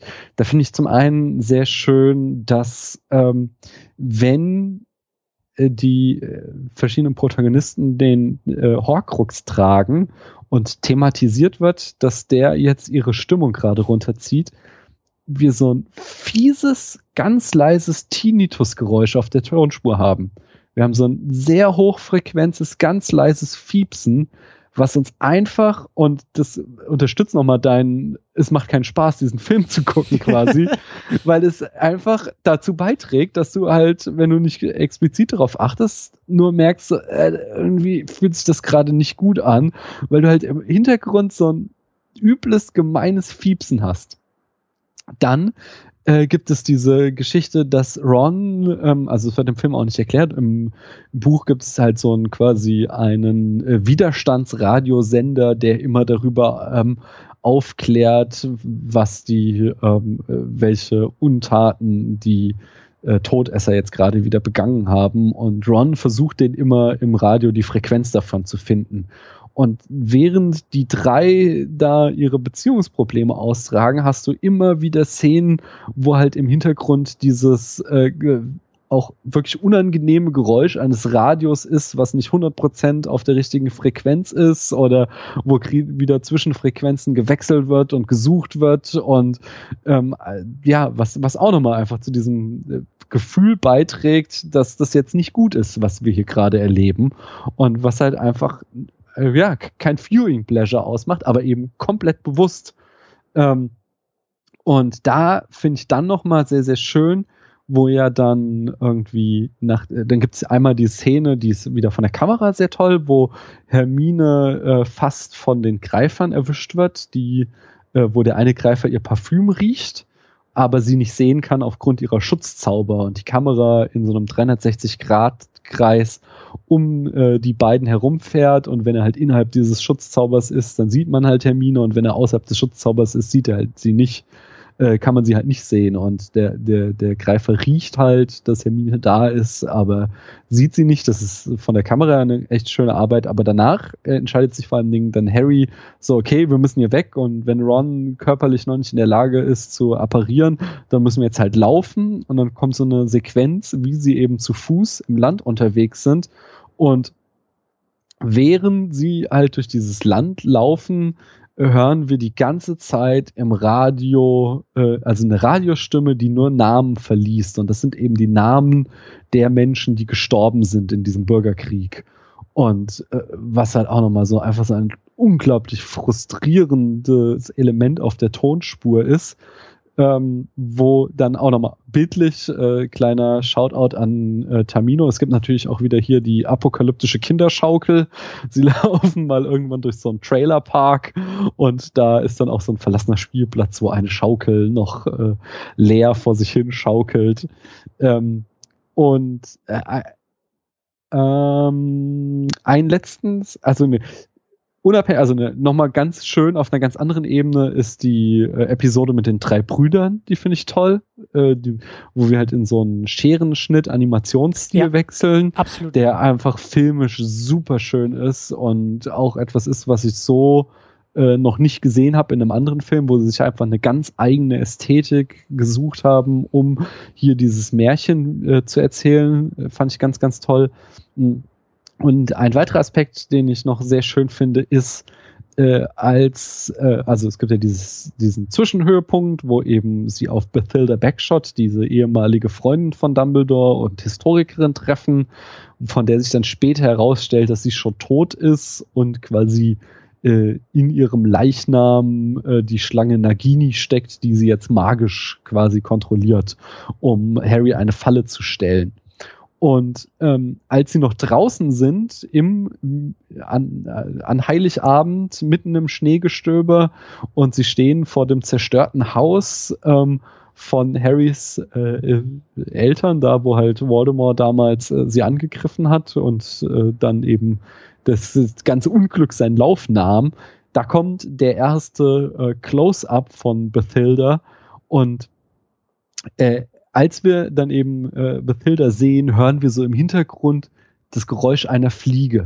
Und das macht halt diegetisch überhaupt keinen Sinn, weil mitten im Winter bei Schneegestöber würde natürlich da keine Fliege rumschwirren, aber es ist halt einfach eine äh, auf der Tonspur eine wunderschöne epische Vorausdeutung, um uns wieder dieses Gefühl zu vermitteln, irgendwas stimmt hier nicht. Mhm. Die, die Frau ist nicht das, was sie zu sein scheint. Und dann halt, äh, wenn sie das Haus betreten, wird ja dieses Fliegen-Ding immer größer, bis dann Hermine in so einen Raum tritt, wo es nur noch lauter Fliegen gibt.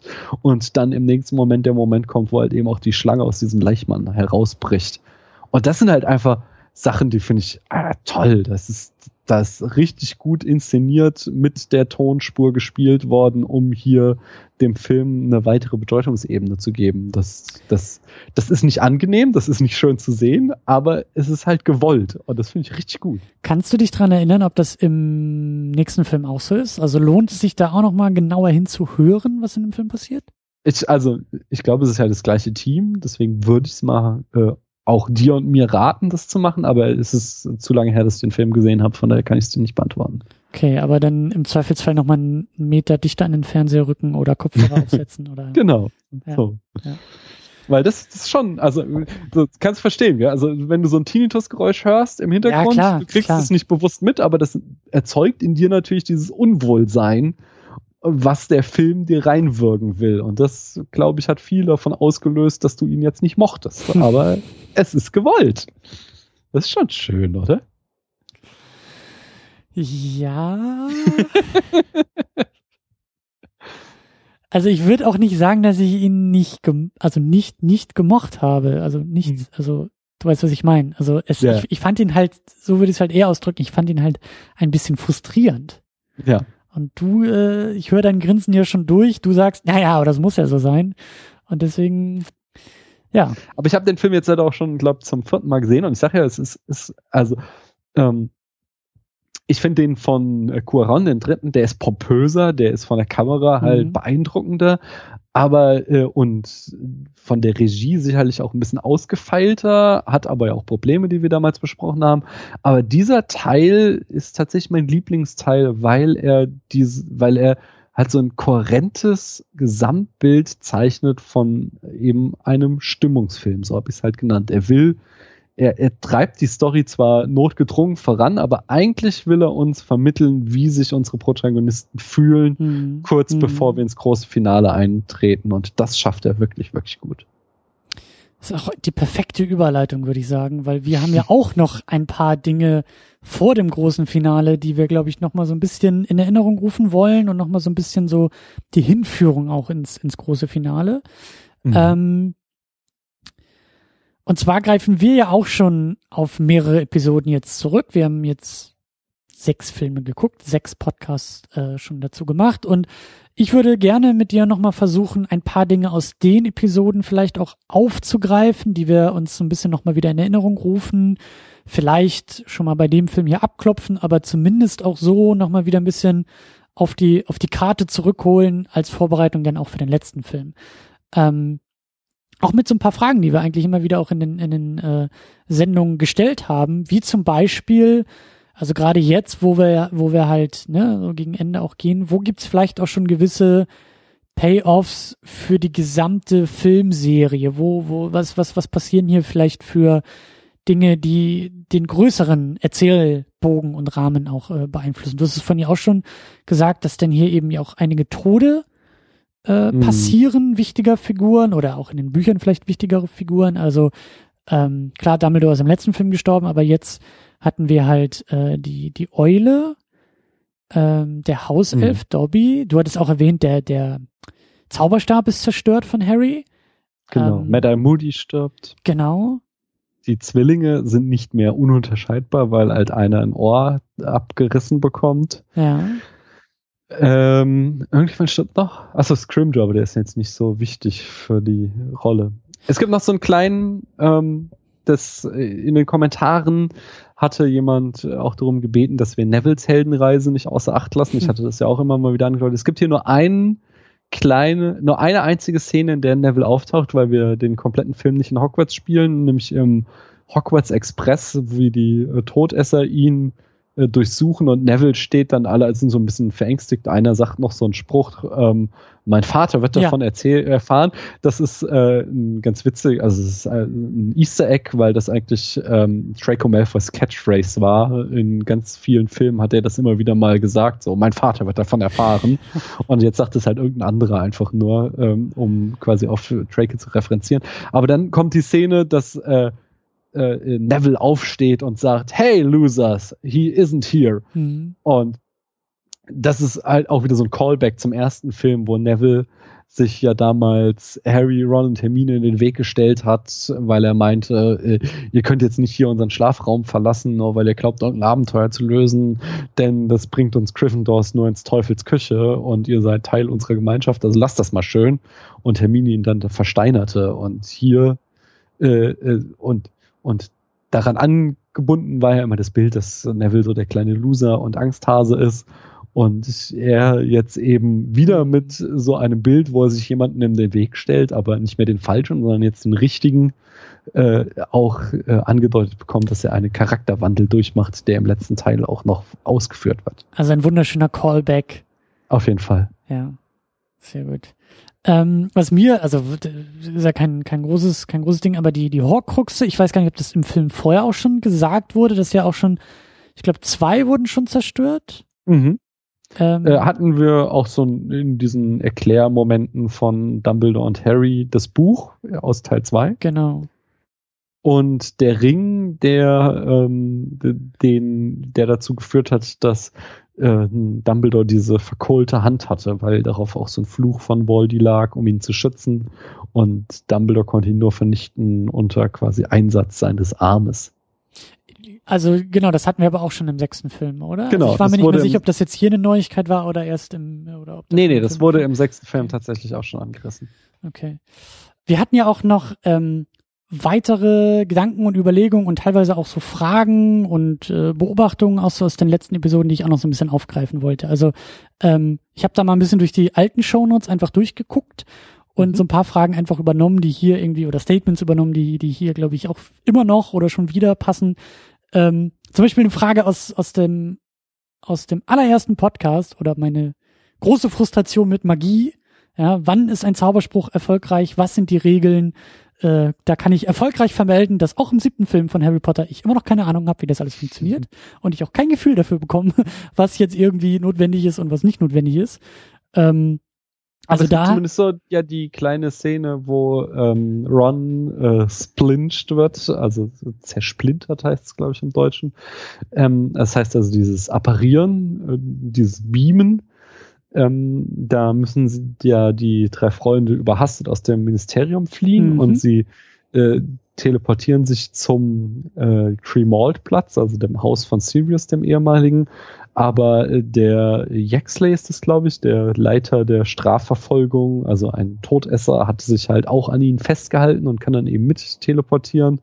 Und um den loszuwerden, teleportiert äh, Hermine, als sie da ankommen, sofort weiter und macht das eben überhastet und unkonzentriert und das führt dazu, dass halt äh, Ron fast der Arm abgerissen wird. Und das zeigt zumindest, finde ich, so, äh, man versteht natürlich nicht, wie es funktioniert oder was da für eine Regel hintersteckt, aber es zeigt zumindest, dass es nicht ähm, ohne Risiko abgeht, sondern dass es halt schon irgendwas ist, was man konzentriert und äh, ja mit Bedacht machen muss, diese Zauber, sondern dass sie halt eben auch schief gehen können. Mhm. Und auch so ein anderes Thema ist ja hier dieses äh, der Zauberstab und wie passt der zum Zauberer. Da gibt es ja auch diesen schönen Comic Relief Moment, wo Ron Harry diesen neuen echt schlechten Zauberstab gibt und Harry versucht dieses Licht von Hermine ein bisschen größer werden zu lassen und es halt einfach zu einer mega Stichflamme wird, weil er mit diesem Zauberstab nicht zurechtkommt. Was ich, was ich aber zum Thema Zauberstäbe, ich fand das äh, bei dieser Flucht, fand ich das halt immer noch so ein bisschen so, hm. Also, das hatte ich, glaube ich, auch im, hatte ich das im vierten irgendwie mal angerissen oder ich glaube sogar auch später. Ich bin immer noch so ein bisschen, ich finde es ein bisschen schade, dass die Zauberstäbe gerade in den Filmen irgendwie fast nichts anderes sind als irgendwelche Laserkanonen. Mm. Ja, also ja. da wird im Zweifelsfall dann immer noch irgendwie per Laserstrahl, Lichtstrahl ähm, geschossen, was ich dann halt so ein bisschen, also was ich einfach bildlich so ein bisschen ermüdend finde. So. Ja. Das weiß ich auch noch, dass es halt so diese, diese, naja, es ist halt mehr möglich eigentlich mit Zauberei und Zauberstäben und dann ist es doch wieder nur so eine Laserpistole. Aber ähm, eine Sache, die ich jetzt als ernst gemeinte Frage stelle, was ist eigentlich aus Rowlings tollen, großen Metaphern in schrägen und skurrilen Zauberdingen geworden? Also ich kann mich noch dran erinnern, das war doch dann lass es auch den dritten Film oder so gewesen sein, diese Ängste, also diese Übung, die sie doch da hatten mit diesen, mit diesen Schränken und dann kamen da irgendwie die größten Ängste raus und über die musste man lachen, um sie irgendwie zu besiegen und diese tolle Metaphorik, die sie da oft in diesen, in diesen Zauberelementen irgendwie gewählt hat. Habe ich da irgendwie was übersehen oder wird das jetzt wirklich weniger? Also wird das jetzt irgendwie durch dieses Düsterne, durch dieses, auf das Finale hinsteuernde einfach alles ein bisschen direkter auch in der Sprache? Mm, also es, es gibt, du hast eben äh, vorhin schon mal einen Moment genannt, den ich da wieder ganz stark reinzählen würde, und das ist eben der Horcrux, ist ja ein magisches Ding, was äh, Ron seine tiefsten Ängste dann vorführt, um ihn quasi zu bekämpfen und er es dann äh, schlagen muss um damit ja dann auch wieder so quasi in diesen Dreierbund zurückkehren zu können. Ich finde, das ist schon eine schöne Metapher, die da gewählt wurde. Aber ich finde sie sehr deutlich. Dadurch, dass er wirklich ja. ein Schwert nimmt und mit dem Schwert seine Angst zerschlägt, ist es halt nicht so, so gewitzt mhm. wie halt irgendwie, äh, oder, oder auch diese Dementoren waren es doch, glaube ich, ne, die einem doch, da, mhm. da gab es auch immer diese tolle Formulierung, die einem irgendwie sämtliche Freude entziehen. Genau. Oder, ja, sämtliches Glück entsaugen, so dass man quasi eine mega Depression hat. Genau, und, und das meine ich, dass es halt eben auch so, so sprachlich, bildlich irgendwie ein bisschen, ein bisschen voller, ein bisschen, ein bisschen vollmundiger eigentlich ist, als so, ja, so, hau deine Angst kaputt. Mm, ja, kann ich nachvollziehen. Ich will vielleicht noch einen Aspekt ganz interessant, das ist ähm, äh, die, die am Ende, wenn, wenn Dobby äh, sie äh, da eben rettet aus dem Verlies. Und zwar äh, ist das so ein, äh, das ist jetzt halt auch wieder in der Diagese was Besonderes. Das ist jetzt irgendwie kein großes metaphorisches Bild, aber ich finde es so einen mhm. ganz schönen äh, Payoff wieder, dass eben ähm, so ein großes Ding draus gemacht wird, auch in den Büchern wesentlich mehr als in den Filmen, dass eben Zauberer die einzigen magischen Wesen sind, die mit Zauberstäben äh, zaubern ähm, weil das halt quasi deine magischen Kräfte nochmal verstärkt. Und da auch so ein Monopol drauf haben und da auch ganz äh, doll Wert drauf legen, dass andere magische Wesen, wie eben die ähm, ähm, wie heißt, Goblins oder halt, also die, die, wie heißen sie auf Deutsch? Ich, mir fällt es gerade nicht ein. Ähm, ach, die, die auch das Schwert von Gryffindor gemacht hat. Äh, egal. Da bin ich auch die, überfragt die Viecher oder die Hauselfen, die halt ja auch magische Wesen sind, einfach, die dürfen keine Zauberstäbe mehr haben, damit ihre Macht nicht zu groß wird quasi. Das ist auch so ein äh, bürgerlicher Rassismus, der mhm. da schon die ganze Zeit unangefochten ist, der den Rowling immer wieder gegen diesen äh, In-Your-Face-Rassismus von Voldemort ausspielt. Und dafür gibt's hier halt jetzt auch so ein schönes Payoff, das ähm, damit einhergeht, dass ähm, Hauselfen aber auch eben an dieses, äh, ähm, wenn man ihnen einen Befehl erteilt, dann ähm, können, dann müssen sie den befehlen und damit können sie auch magische Schranken von Zauberern überwinden. Ähm, das, das, das erfährt hier eben so ein ähm, Payoff, wenn Dobby nachher in dieses Verlies hinein ähm, zaubert, von dem vorher ähm, Ollivander und Luna noch gesagt haben, so na, hier drinnen wirken keine Zauber, hier sind so Bande draufgelegt und in dem Moment erscheint Dobby, ähm, weil ihm das eben befohlen wurde. Er muss jetzt zu Harry gehen durch die Person im Spiegel und Harry fragt ihn auch noch so, kannst du uns hier rausbringen? Und Dobby so, natürlich, ich bin ein Hauself. So, wenn, wenn du mir sagst, ich, wenn du mir den Befehl erteilst, dich hier rauszuholen, dann äh, bin ich an keinen anderen Zauber gebunden. Und äh, das dann eben auch noch kontrastiert wird damit, dass er äh, in zwei Szenen später dann ähm, Narcissa Malfoy den Zauberstab entwendet und äh, hier, äh, ach wie heißt die, die ähm, äh, die, die super böse Oberhexe. Helena Bonham ähm, Carter. genau. Die Helena heißt Bonham auch in Carter. der Handlung so. genau, Helena Bonham Carter fährt ihn dann halt noch voll an, äh, wie er es wagen kann, als Hauself seiner Herrin den Stab zu entwenden äh, und Dobby ihr halt so entgegenwirft, äh, Dobby hat keinen Herren, Dobby ist ein freier Elf und das halt nochmal auch so ein Payoff ist mhm. zu äh, Band 2, wo Harry Dobby damals äh, quasi in die Freiheit getrickst hat und sie dann da sich äh, ja, verpissen können aus dem Haus der Malfoys. Äh, Bellatrix Lestrange war übrigens der Name, auf den ich gar nicht kam. Und das, das ist so, das sind jetzt nicht so die großen metaphorischen Bilder, auf die du dir erhofft hast, aber in, im Gesamtbild der Geschichte ist es einfach so ein, auch so ein schöner Moment, was ich sagte. Es gibt hier äh, im Film etwas vernachlässigt, aber sehr viele äh, einzelne Erzählbögen, die zu einem Ende geführt werden. Und die haben mich doch sehr, sehr befriedigt. Und die dann auch wieder auf das große, große, große Stichwort führen, was ich ja hoffentlich dann in dem nächsten Film auch sehe, nämlich mhm. diese, dieses äh, Love, Friendship and Pity for the Enemy. Also diese drei Dinge, die, die ja Harry dann doch von Voldemort unterscheiden. Mhm. Und ich weiß auch gar nicht mehr, in welchem Film das so gesagt wurde, aber irgendwo, irgendwo ist das doch auch so mal als, als Vokabel gefallen, dass das irgendwie Harry so auszeichnen würde. Der, tatsächlich im Teil 5 war das mit dem Pity for the Emily. Genau. Und da äh, und bin ich ja sehr gespannt drauf. Also da hoffe gibt, ich mir ganz viel. Es gibt hier schon einen Moment, den sie leider auch rausgestrichen haben. Ähm, aber also ich glaube, Es war nämlich schon im Teil 3 im Film gestrichen, dass ähm, Harry Wurmschwanz das Leben schenkt. Dass eigentlich ähm, Lupin und Sirius Wurmschwanz äh, töten wollen, weil sie halt sich rächen wollen dafür, dass er ähm, damals James verraten hat, also Harrys Vater, äh, an Voldemort und Harry einschreitet und dafür sorgt dadurch, dass Wurmschwanz äh, ähm, mit dem Leben davonkommt mhm. und es dann auch so einen Moment gibt, äh, wo er das so ein bisschen bereut und äh, Dumbledore ihm klar macht, so na, wer weiß, wohin das noch führen wird. Und im Buch ist es dann tatsächlich auch äh, nicht so wie hier, dass äh, Wurmschwanz einfach durch einen Fluch von Dobby hinterrücks ausgeschaltet wird, sondern wo es tatsächlich so einen kleinen Moment gibt, wo ähm, Harry sagt zu Wurmschwanz, hey, ich habe dir damals das Leben gerettet, du schuldest mir was. Und es einfach nur zu so einem Moment führt, wo äh, Wurmschwanz ins Zögern gerät und das ähm, eben Harry und Ron in die Karten spielt, um sich da aus diesem Verlies zu befreien. Und äh, das äh, hier auch wieder so ein, er hatte damals Pity for the Enemy, was ihm jetzt das Leben rettet. Mhm.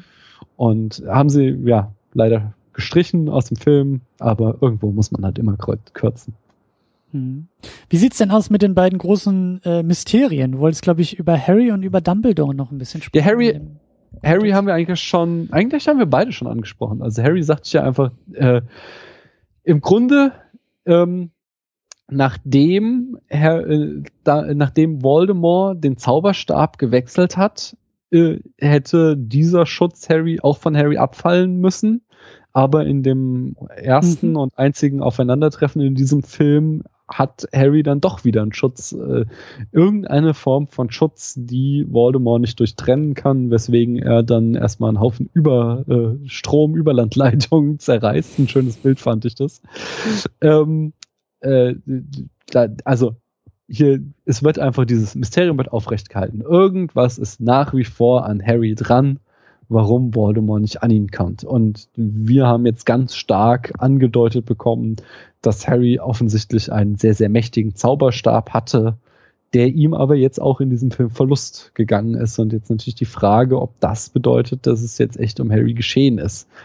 Und das andere ist eben, das habe hab ich eigentlich auch immer schon wieder mal angerissen, ist Dumbledores Mysterium, dass er eben so entzaubert wird und mhm wir so eine ähm, Vergangenheitsgeschichte von Dumbledore äh, präsentiert bekommen, dass er eben da mit Grindelwald irgendwie befreundet war, dass er den schwarzen Künsten mal zugeneigt war, dass sein Vater ein Muggelhasser war, der ähm, äh, auch irgendwie, ich glaube im Film wurde das nicht explizit gesagt, aber er hat auch drei Muggel umgebracht und ist deswegen in Azkaban gelandet. Ähm, das heißt, dass irgendwie an Dumbledore eine dunkle Seite dranhing, ähm, was im Film, ich glaube, es wird im Teil 8, wenn ich mich recht erinnere, aufgegriffen, aber bislang wurde es noch gar nicht genannt, ist noch, dass Dumbledore außerdem eine kleine Schwester hatte, ähm, von der Rita Skeeter in ihrem Roman behauptet, dass sie irgendwie geistig gestört war und ähm, für, äh, also die Mutter hat sie schon immer deswegen quasi wie eine Gefangene im Kerker gehalten.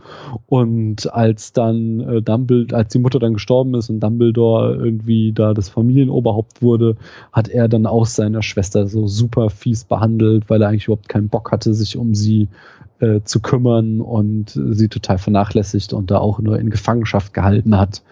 Und ähm, das auch wieder eben so ein Build-up ist für einen letzten großen hm. Reveal rund um äh, den Plot von Dumbledore, der uns, ich habe es damals auch schon angedeutet, äh, angedeutet äh, den Plot dann zu fantastische Tierwesen anstößt, weil wir dann äh, in Fantastische Tierwesen etwas erfahren haben, was uns diesen Dumbledore-Plot wieder anders hat lesen lassen.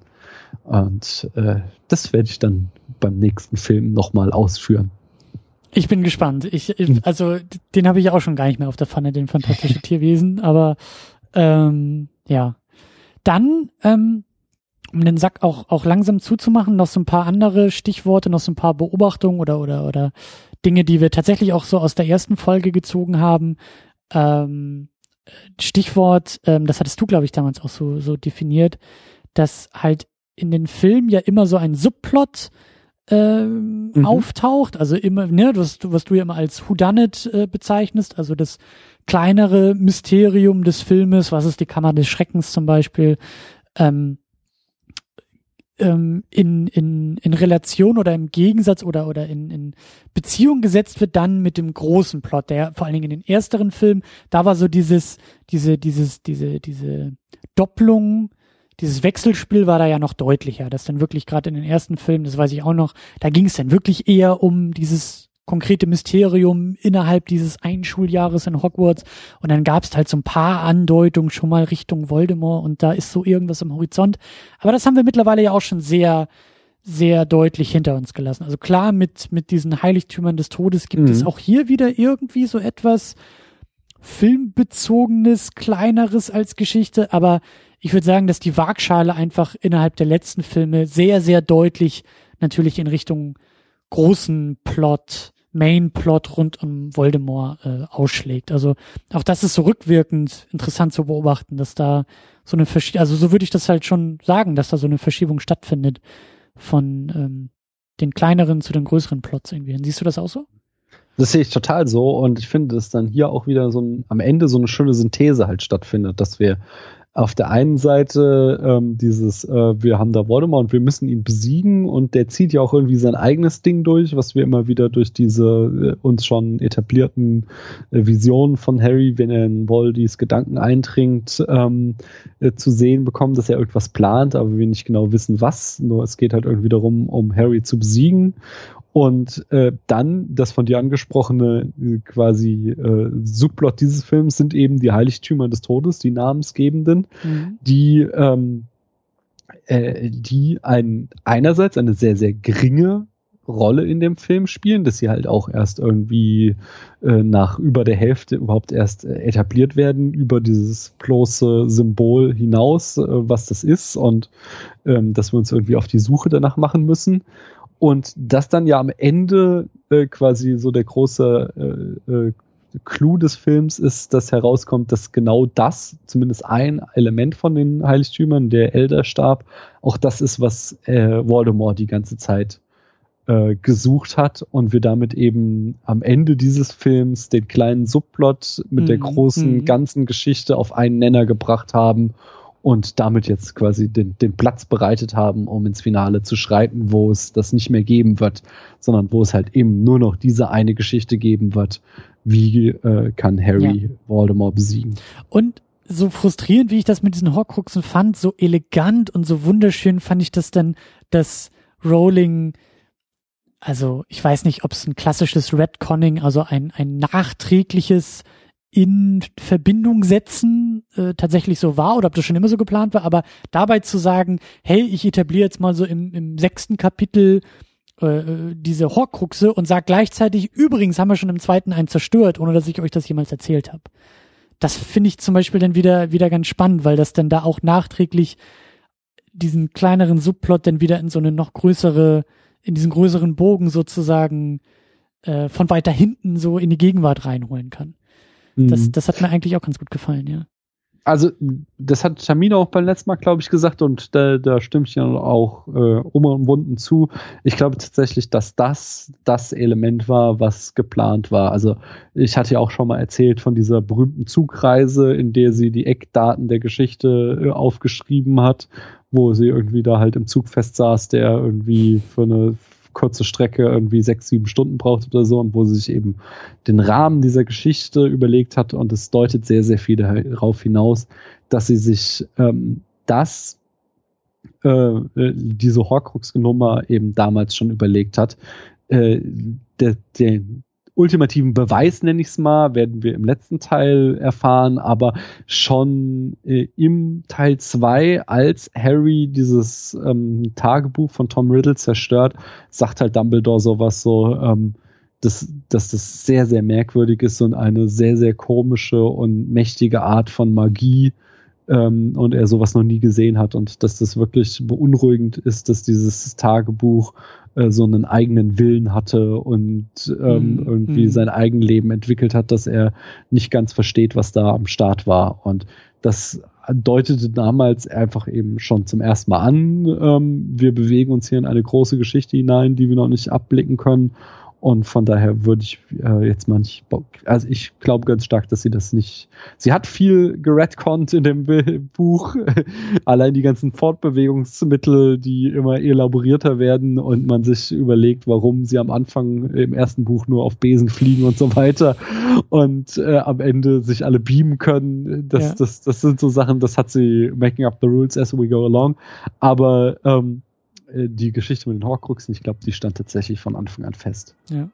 Dann kann ich mich auch noch erinnern, dass mit dem ersten Film, mit dem ersten Podcast auch so das Thema Kinderfilm ja noch sehr stark mhm. äh, da war. Und du, du hast es ja auch schon erwähnt, dass, dass wir so eine Verschiebung in Richtung Young Adult Genre Klassifizierung haben, was echt spannend eigentlich ist, weil jetzt so aus dem Bauch heraus fällt mir da keine weitere filmische Reihe irgendwie ein, die so eine Verschiebung irgendwie leistet. Also wenn ich an sowas denke wie Star Wars, was irgendwie in den 70ern erzählt wurde und jetzt irgendwie in, im Jahr 2015 weitererzählt wurde, da ist zum Beispiel keine, keine thematische oder Genreverschiebung irgendwie erkennbar. So, das sind immer noch Familien, Sci-Fi, Fantasy-Geschichten. Hm. Obwohl halt die, das Publikum aus den 70ern halt jetzt, gut, das ist jetzt wahrscheinlich eher in der Elterngeneration und bringt die eigenen Kinder in diese Geschichten rein, okay. Aber das finde ich halt, das finde ich halt echt in, interessant und spannend, dass innerhalb dieses, dieser Erzählung so eine Verschiebung passiert.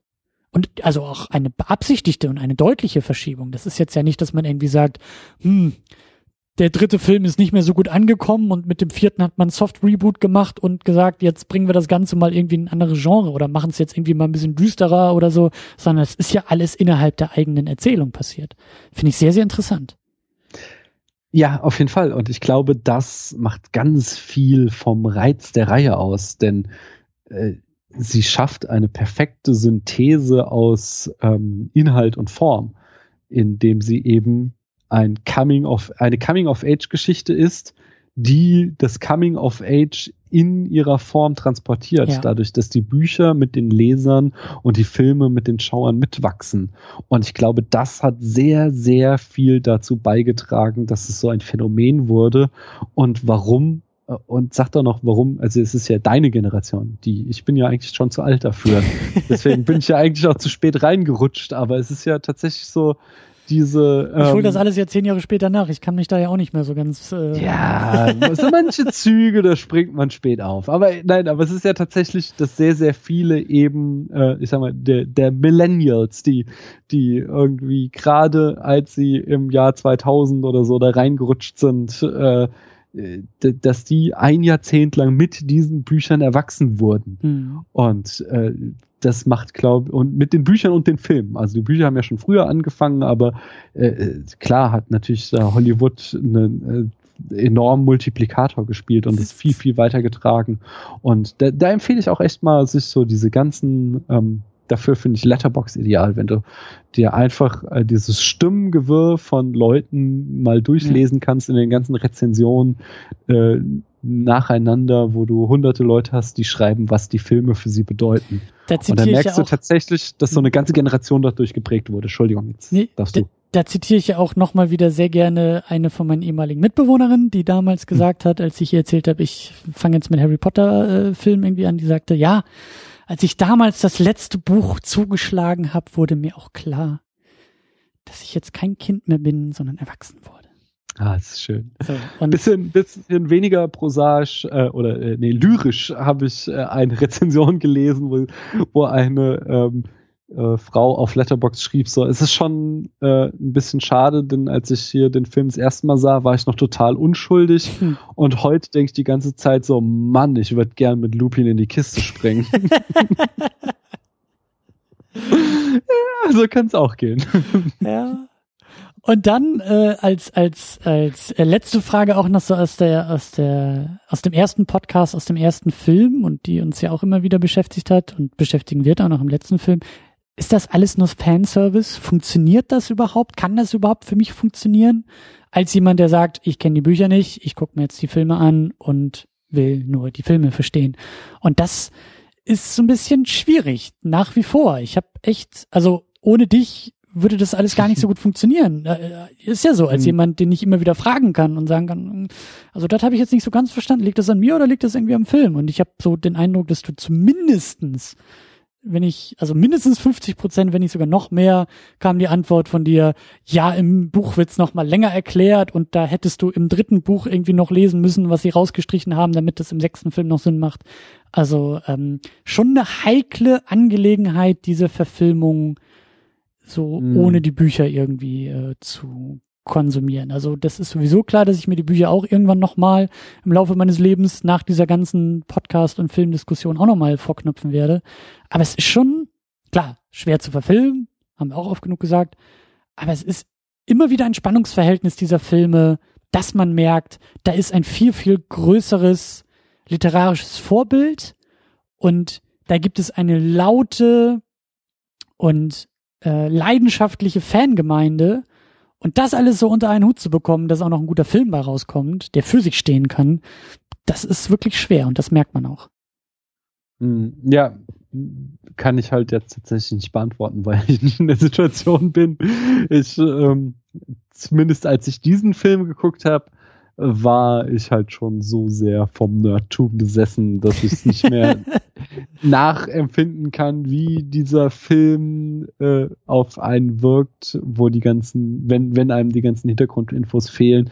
Aber ich habe es ja auch immer gesagt, ich kann schon nachvollziehen, wenn Sachen auf dich nicht so wirken, wie sie sollten äh, oder, oder auf Leser sollten. Und es ist tatsächlich sehr, sehr viel in dieser ganzen Filmreihe und der Teil nimmt sich da nicht aus für dieses Millionenpublikum an Fans äh, gemacht worden.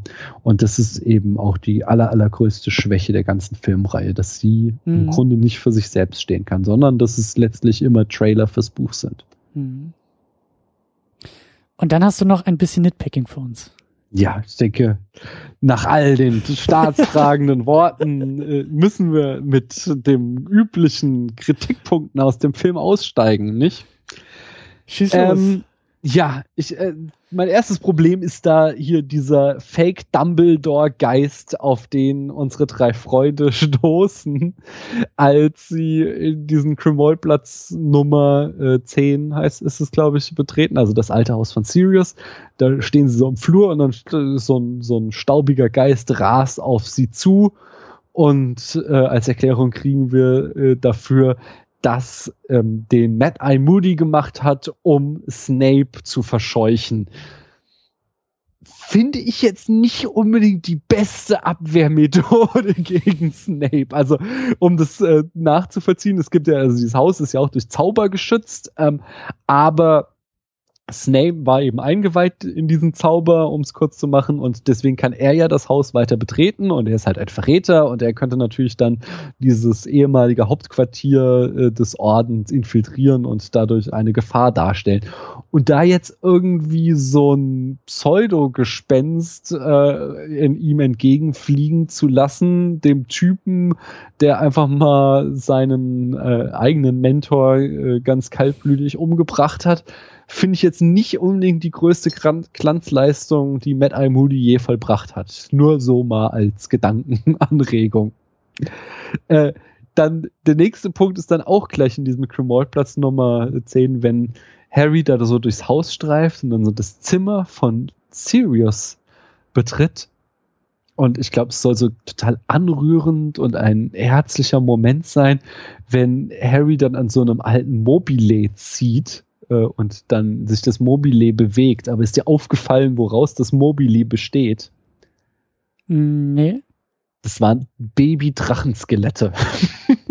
das heißt, da hat jemand Babydrachen umgebracht, um aus ihren Skeletten ein Mobile für ein Kind zu machen ist jetzt auch irgendwie ziemlich übel, oder? Das heißt, diese klassische Einblendung in den Credits bei diesen Dreharbeiten sind keine Drachen zu Schaden gekommen, hätte man eigentlich streichen müssen, ja. Ja, ist irgendwie hart. Äh, schön finde ich dann auch Creature, den Hauself, ähm, da in, in am Kremol-Platz, weil seine Nase, die macht mir immer Kopfzerbrechen, die ist so, äh, der hat so eine ha sehr spitze Hakennase, die direkt über Mund bis runter ans Kinn reicht und ich mich jedes Mal frage, wie kann dieses Wesen trinken? Sträunen. Also Ja, das ist tatsächlich seine einzige Methode, oder? Glas kann der nicht an seinen Mund setzen. ähm, dann, nachdem Ron abgehauen ist äh, und äh, Hermine so fertig ist, dass sie äh, nicht den nächsten Zeltplatz bestimmen kann, ähm, bestimmt es dann Harry und äh, die, den Ort, den er sich aussucht, der ist zwar irgendwie so total äh, malerisch schön äh, auf so einer Felsplatte äh, überhalb des Meeres, aber es ist halt auch irgendwie so der denkbar schlechteste Ort zum Zelten, oder? Und einfach irgendwie so, so auf Steinplatten, wo so lauter tiefe Furchen sind. Da kann man nur hoffen, dass irgendwie der Boden dieses Zelt auch so magisch ist, dass die wenigstens irgendwie in Ruhe schlafen konnten und gehen und äh, auch das Zelt richtig aufbauen. Das ist alles Zauberei, das geht alles mit Zauberei. Äh, ähm, das über das Schwert in dem See und dass das hier aus größter Not äh, retten äh, ein bisschen äh, zu ernst genommen wurde, habe ich schon gelästert. Das, was mir noch äh, massiv stört, ist, dass ähm, Harry und Hermine selbst im tiefsten Winter nie auf die Idee kommen, Jacken zu tragen. Das sieht, sie haben zwar mal irgendwie dicke Pullis an, aber sie hocken da bei Minusgraden im Schnee immer im Pulli rum? Warum haben die keine Winterjacken? Ja, das, Papa Daniel, da muss ich aber dazu sagen, das sieht einfach, glaube ich, uncool aus. Also ja. gerade in dem Alter willst du natürlich auch Fashion Statements setzen und dann ist da so ein dicker Parker, den du drüber ziehst, so, ne? Wart mal ab. Will muss leiden. Ich verstehe schon. Da kommt dann auch mein äh, letzter Punkt, dass das Argument natürlich auch, äh, weil es gut aussieht, also oder beziehungsweise weil es dramatisch ist, aber ich finde es schon auch so ein ganz schön Arschloch-Move von Hermine, dass sie Dobby nicht rettet, weil so Harry hat halt den sterbenden Dobby im Arm und meint so, ja, Hermine hat bestimmt was, um dich zu retten, halte durch Dobby und er guckt so zu Hermine und sie guckt nur so irgendwie verlegen zur Seite nach dem Motto so, also den miefigen Elf, den will ich jetzt nicht retten. Fand ich auch so ein bisschen gemein. Das stimmt. da kann ich jetzt auch nichts zu sagen. Ja. Ist halt für den dramatischen Moment, der Elf muss sterben, weil der Elf sterben muss, aber ja, ja. Äh, sie hätte sich ja schon mal bemühen können, oder? Sonst hat sie immer den richtigen Spruch parat. Hm. Ja, das war's. Schön. Schön, schön, schön, schön, schön. Ich fühle mich gut vorbereitet. So sind wir bereit, die letzte Runde anzugehen, obwohl unser Zauberstab zerbrochen ist und Voldy den Elderstab hat. Ja, also, also eigentlich ja und eigentlich nein, weil ich merke schon, ich müsste eigentlich, also gleich danach müsste ich eigentlich alle nochmal direkt hintereinander weggucken. So ja. marathonmäßig innerhalb von 24 Stunden irgendwie alle Filme. Ähm, aber so tendenziell ja, sagen wir es mal so. Tendenziell Na, ja. Und dann muss ich die Bücher auch noch lesen und dann müsste ich wahrscheinlich mal die Hörbücher auch noch anhören und dann muss ich noch mal wieder die Filme gucken. Also ich glaube, dieses Harry Potter Ding wird nie aufhören, aber wir steuern so Richtung El Grande Finale hin. Ja, auf jeden Fall. Das, die nächste Folge ist die letzte. Weiß ich ja Dann auch noch gar du nicht, was ich davon halten soll. dass du erwachsen bist. Nee, das wird, nee, nee, nee, nee, nee, das will ich schon mal gar nicht. Meinst du nicht, wenn du dann auf Publish drückst und den Podcast veröffentlicht hast, dann wirst du merken, du bist kein Kind mehr. Mann, wir sind noch nicht in der letzten Episode. Ich will da noch gar nicht dran denken. Das ist auch viel zu früh. Das, so weit sind wir zum Glück noch nicht. Das lass mich mal. Das, das kommt dann, wenn es kommt. Na dann, schauen wir, schauen wir weiter. So machen wir das. Äh, wir haben noch keinen allzu konkreten Termin. Wir werden es aber bald machen. Ja, also mir wäre es ganz recht erst nach dem Oktober, denn da habe ich viel vor. Aber ja. danach bin ich wieder steht zur Verfügung. Genau. Also ich gehe auch ganz stark davon aus, dass wir das dieses Jahr zu Ende bringen. Auf jeden. Genau. Und dann holen wir Termino wieder dazu und dann machen wir wirklich äh, El Grande Finale und machen einen, einen großen Rundumschlag und ich, ich also ich glaube, allein der Film, der muss, da muss ja so viel drin sein. Da muss ja, da muss es ja schon so viel zu bereden geben. Da machen wir Überstunden, da machen wir Marathonsitzungen und äh, ja, da krempeln wir schon mal die Arme hoch und stellen schon mal das, äh, die Energy Drinks kalt. Das wird, glaube ich, sehr intensiv.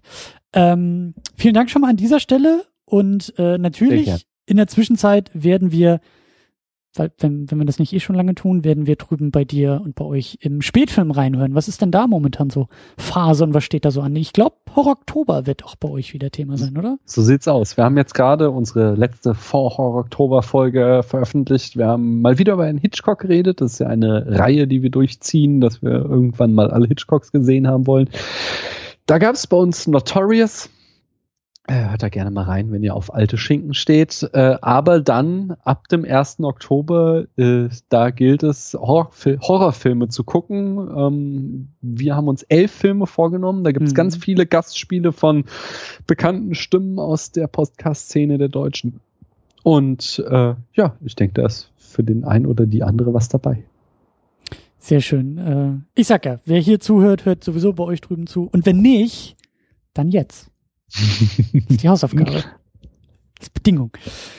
Gut, wir machen hier auch zu. Wir sind ja zu finden unter secondunit-podcast.de. Da gibt's einen Kommentarbereich. Da dürft ihr, da könnt ihr und da sollt ihr auch eure Kommentare dalassen. Vor allen Dingen auch so, was diese ganze Harry Potter Bogen, Aufmach, Payoff und Callback und wie stehen die Filme irgendwie zueinander und miteinander. Keines Spoiler für den letzten Film, weil ich. Darf äh, ich noch mal kurz einhaken? Na? Entschuldigung. Ja klar. Weil äh, mir ist gerade noch was eingefallen, nochmal, was ich mir vorbereitet hatte und was ich jetzt versaut habe.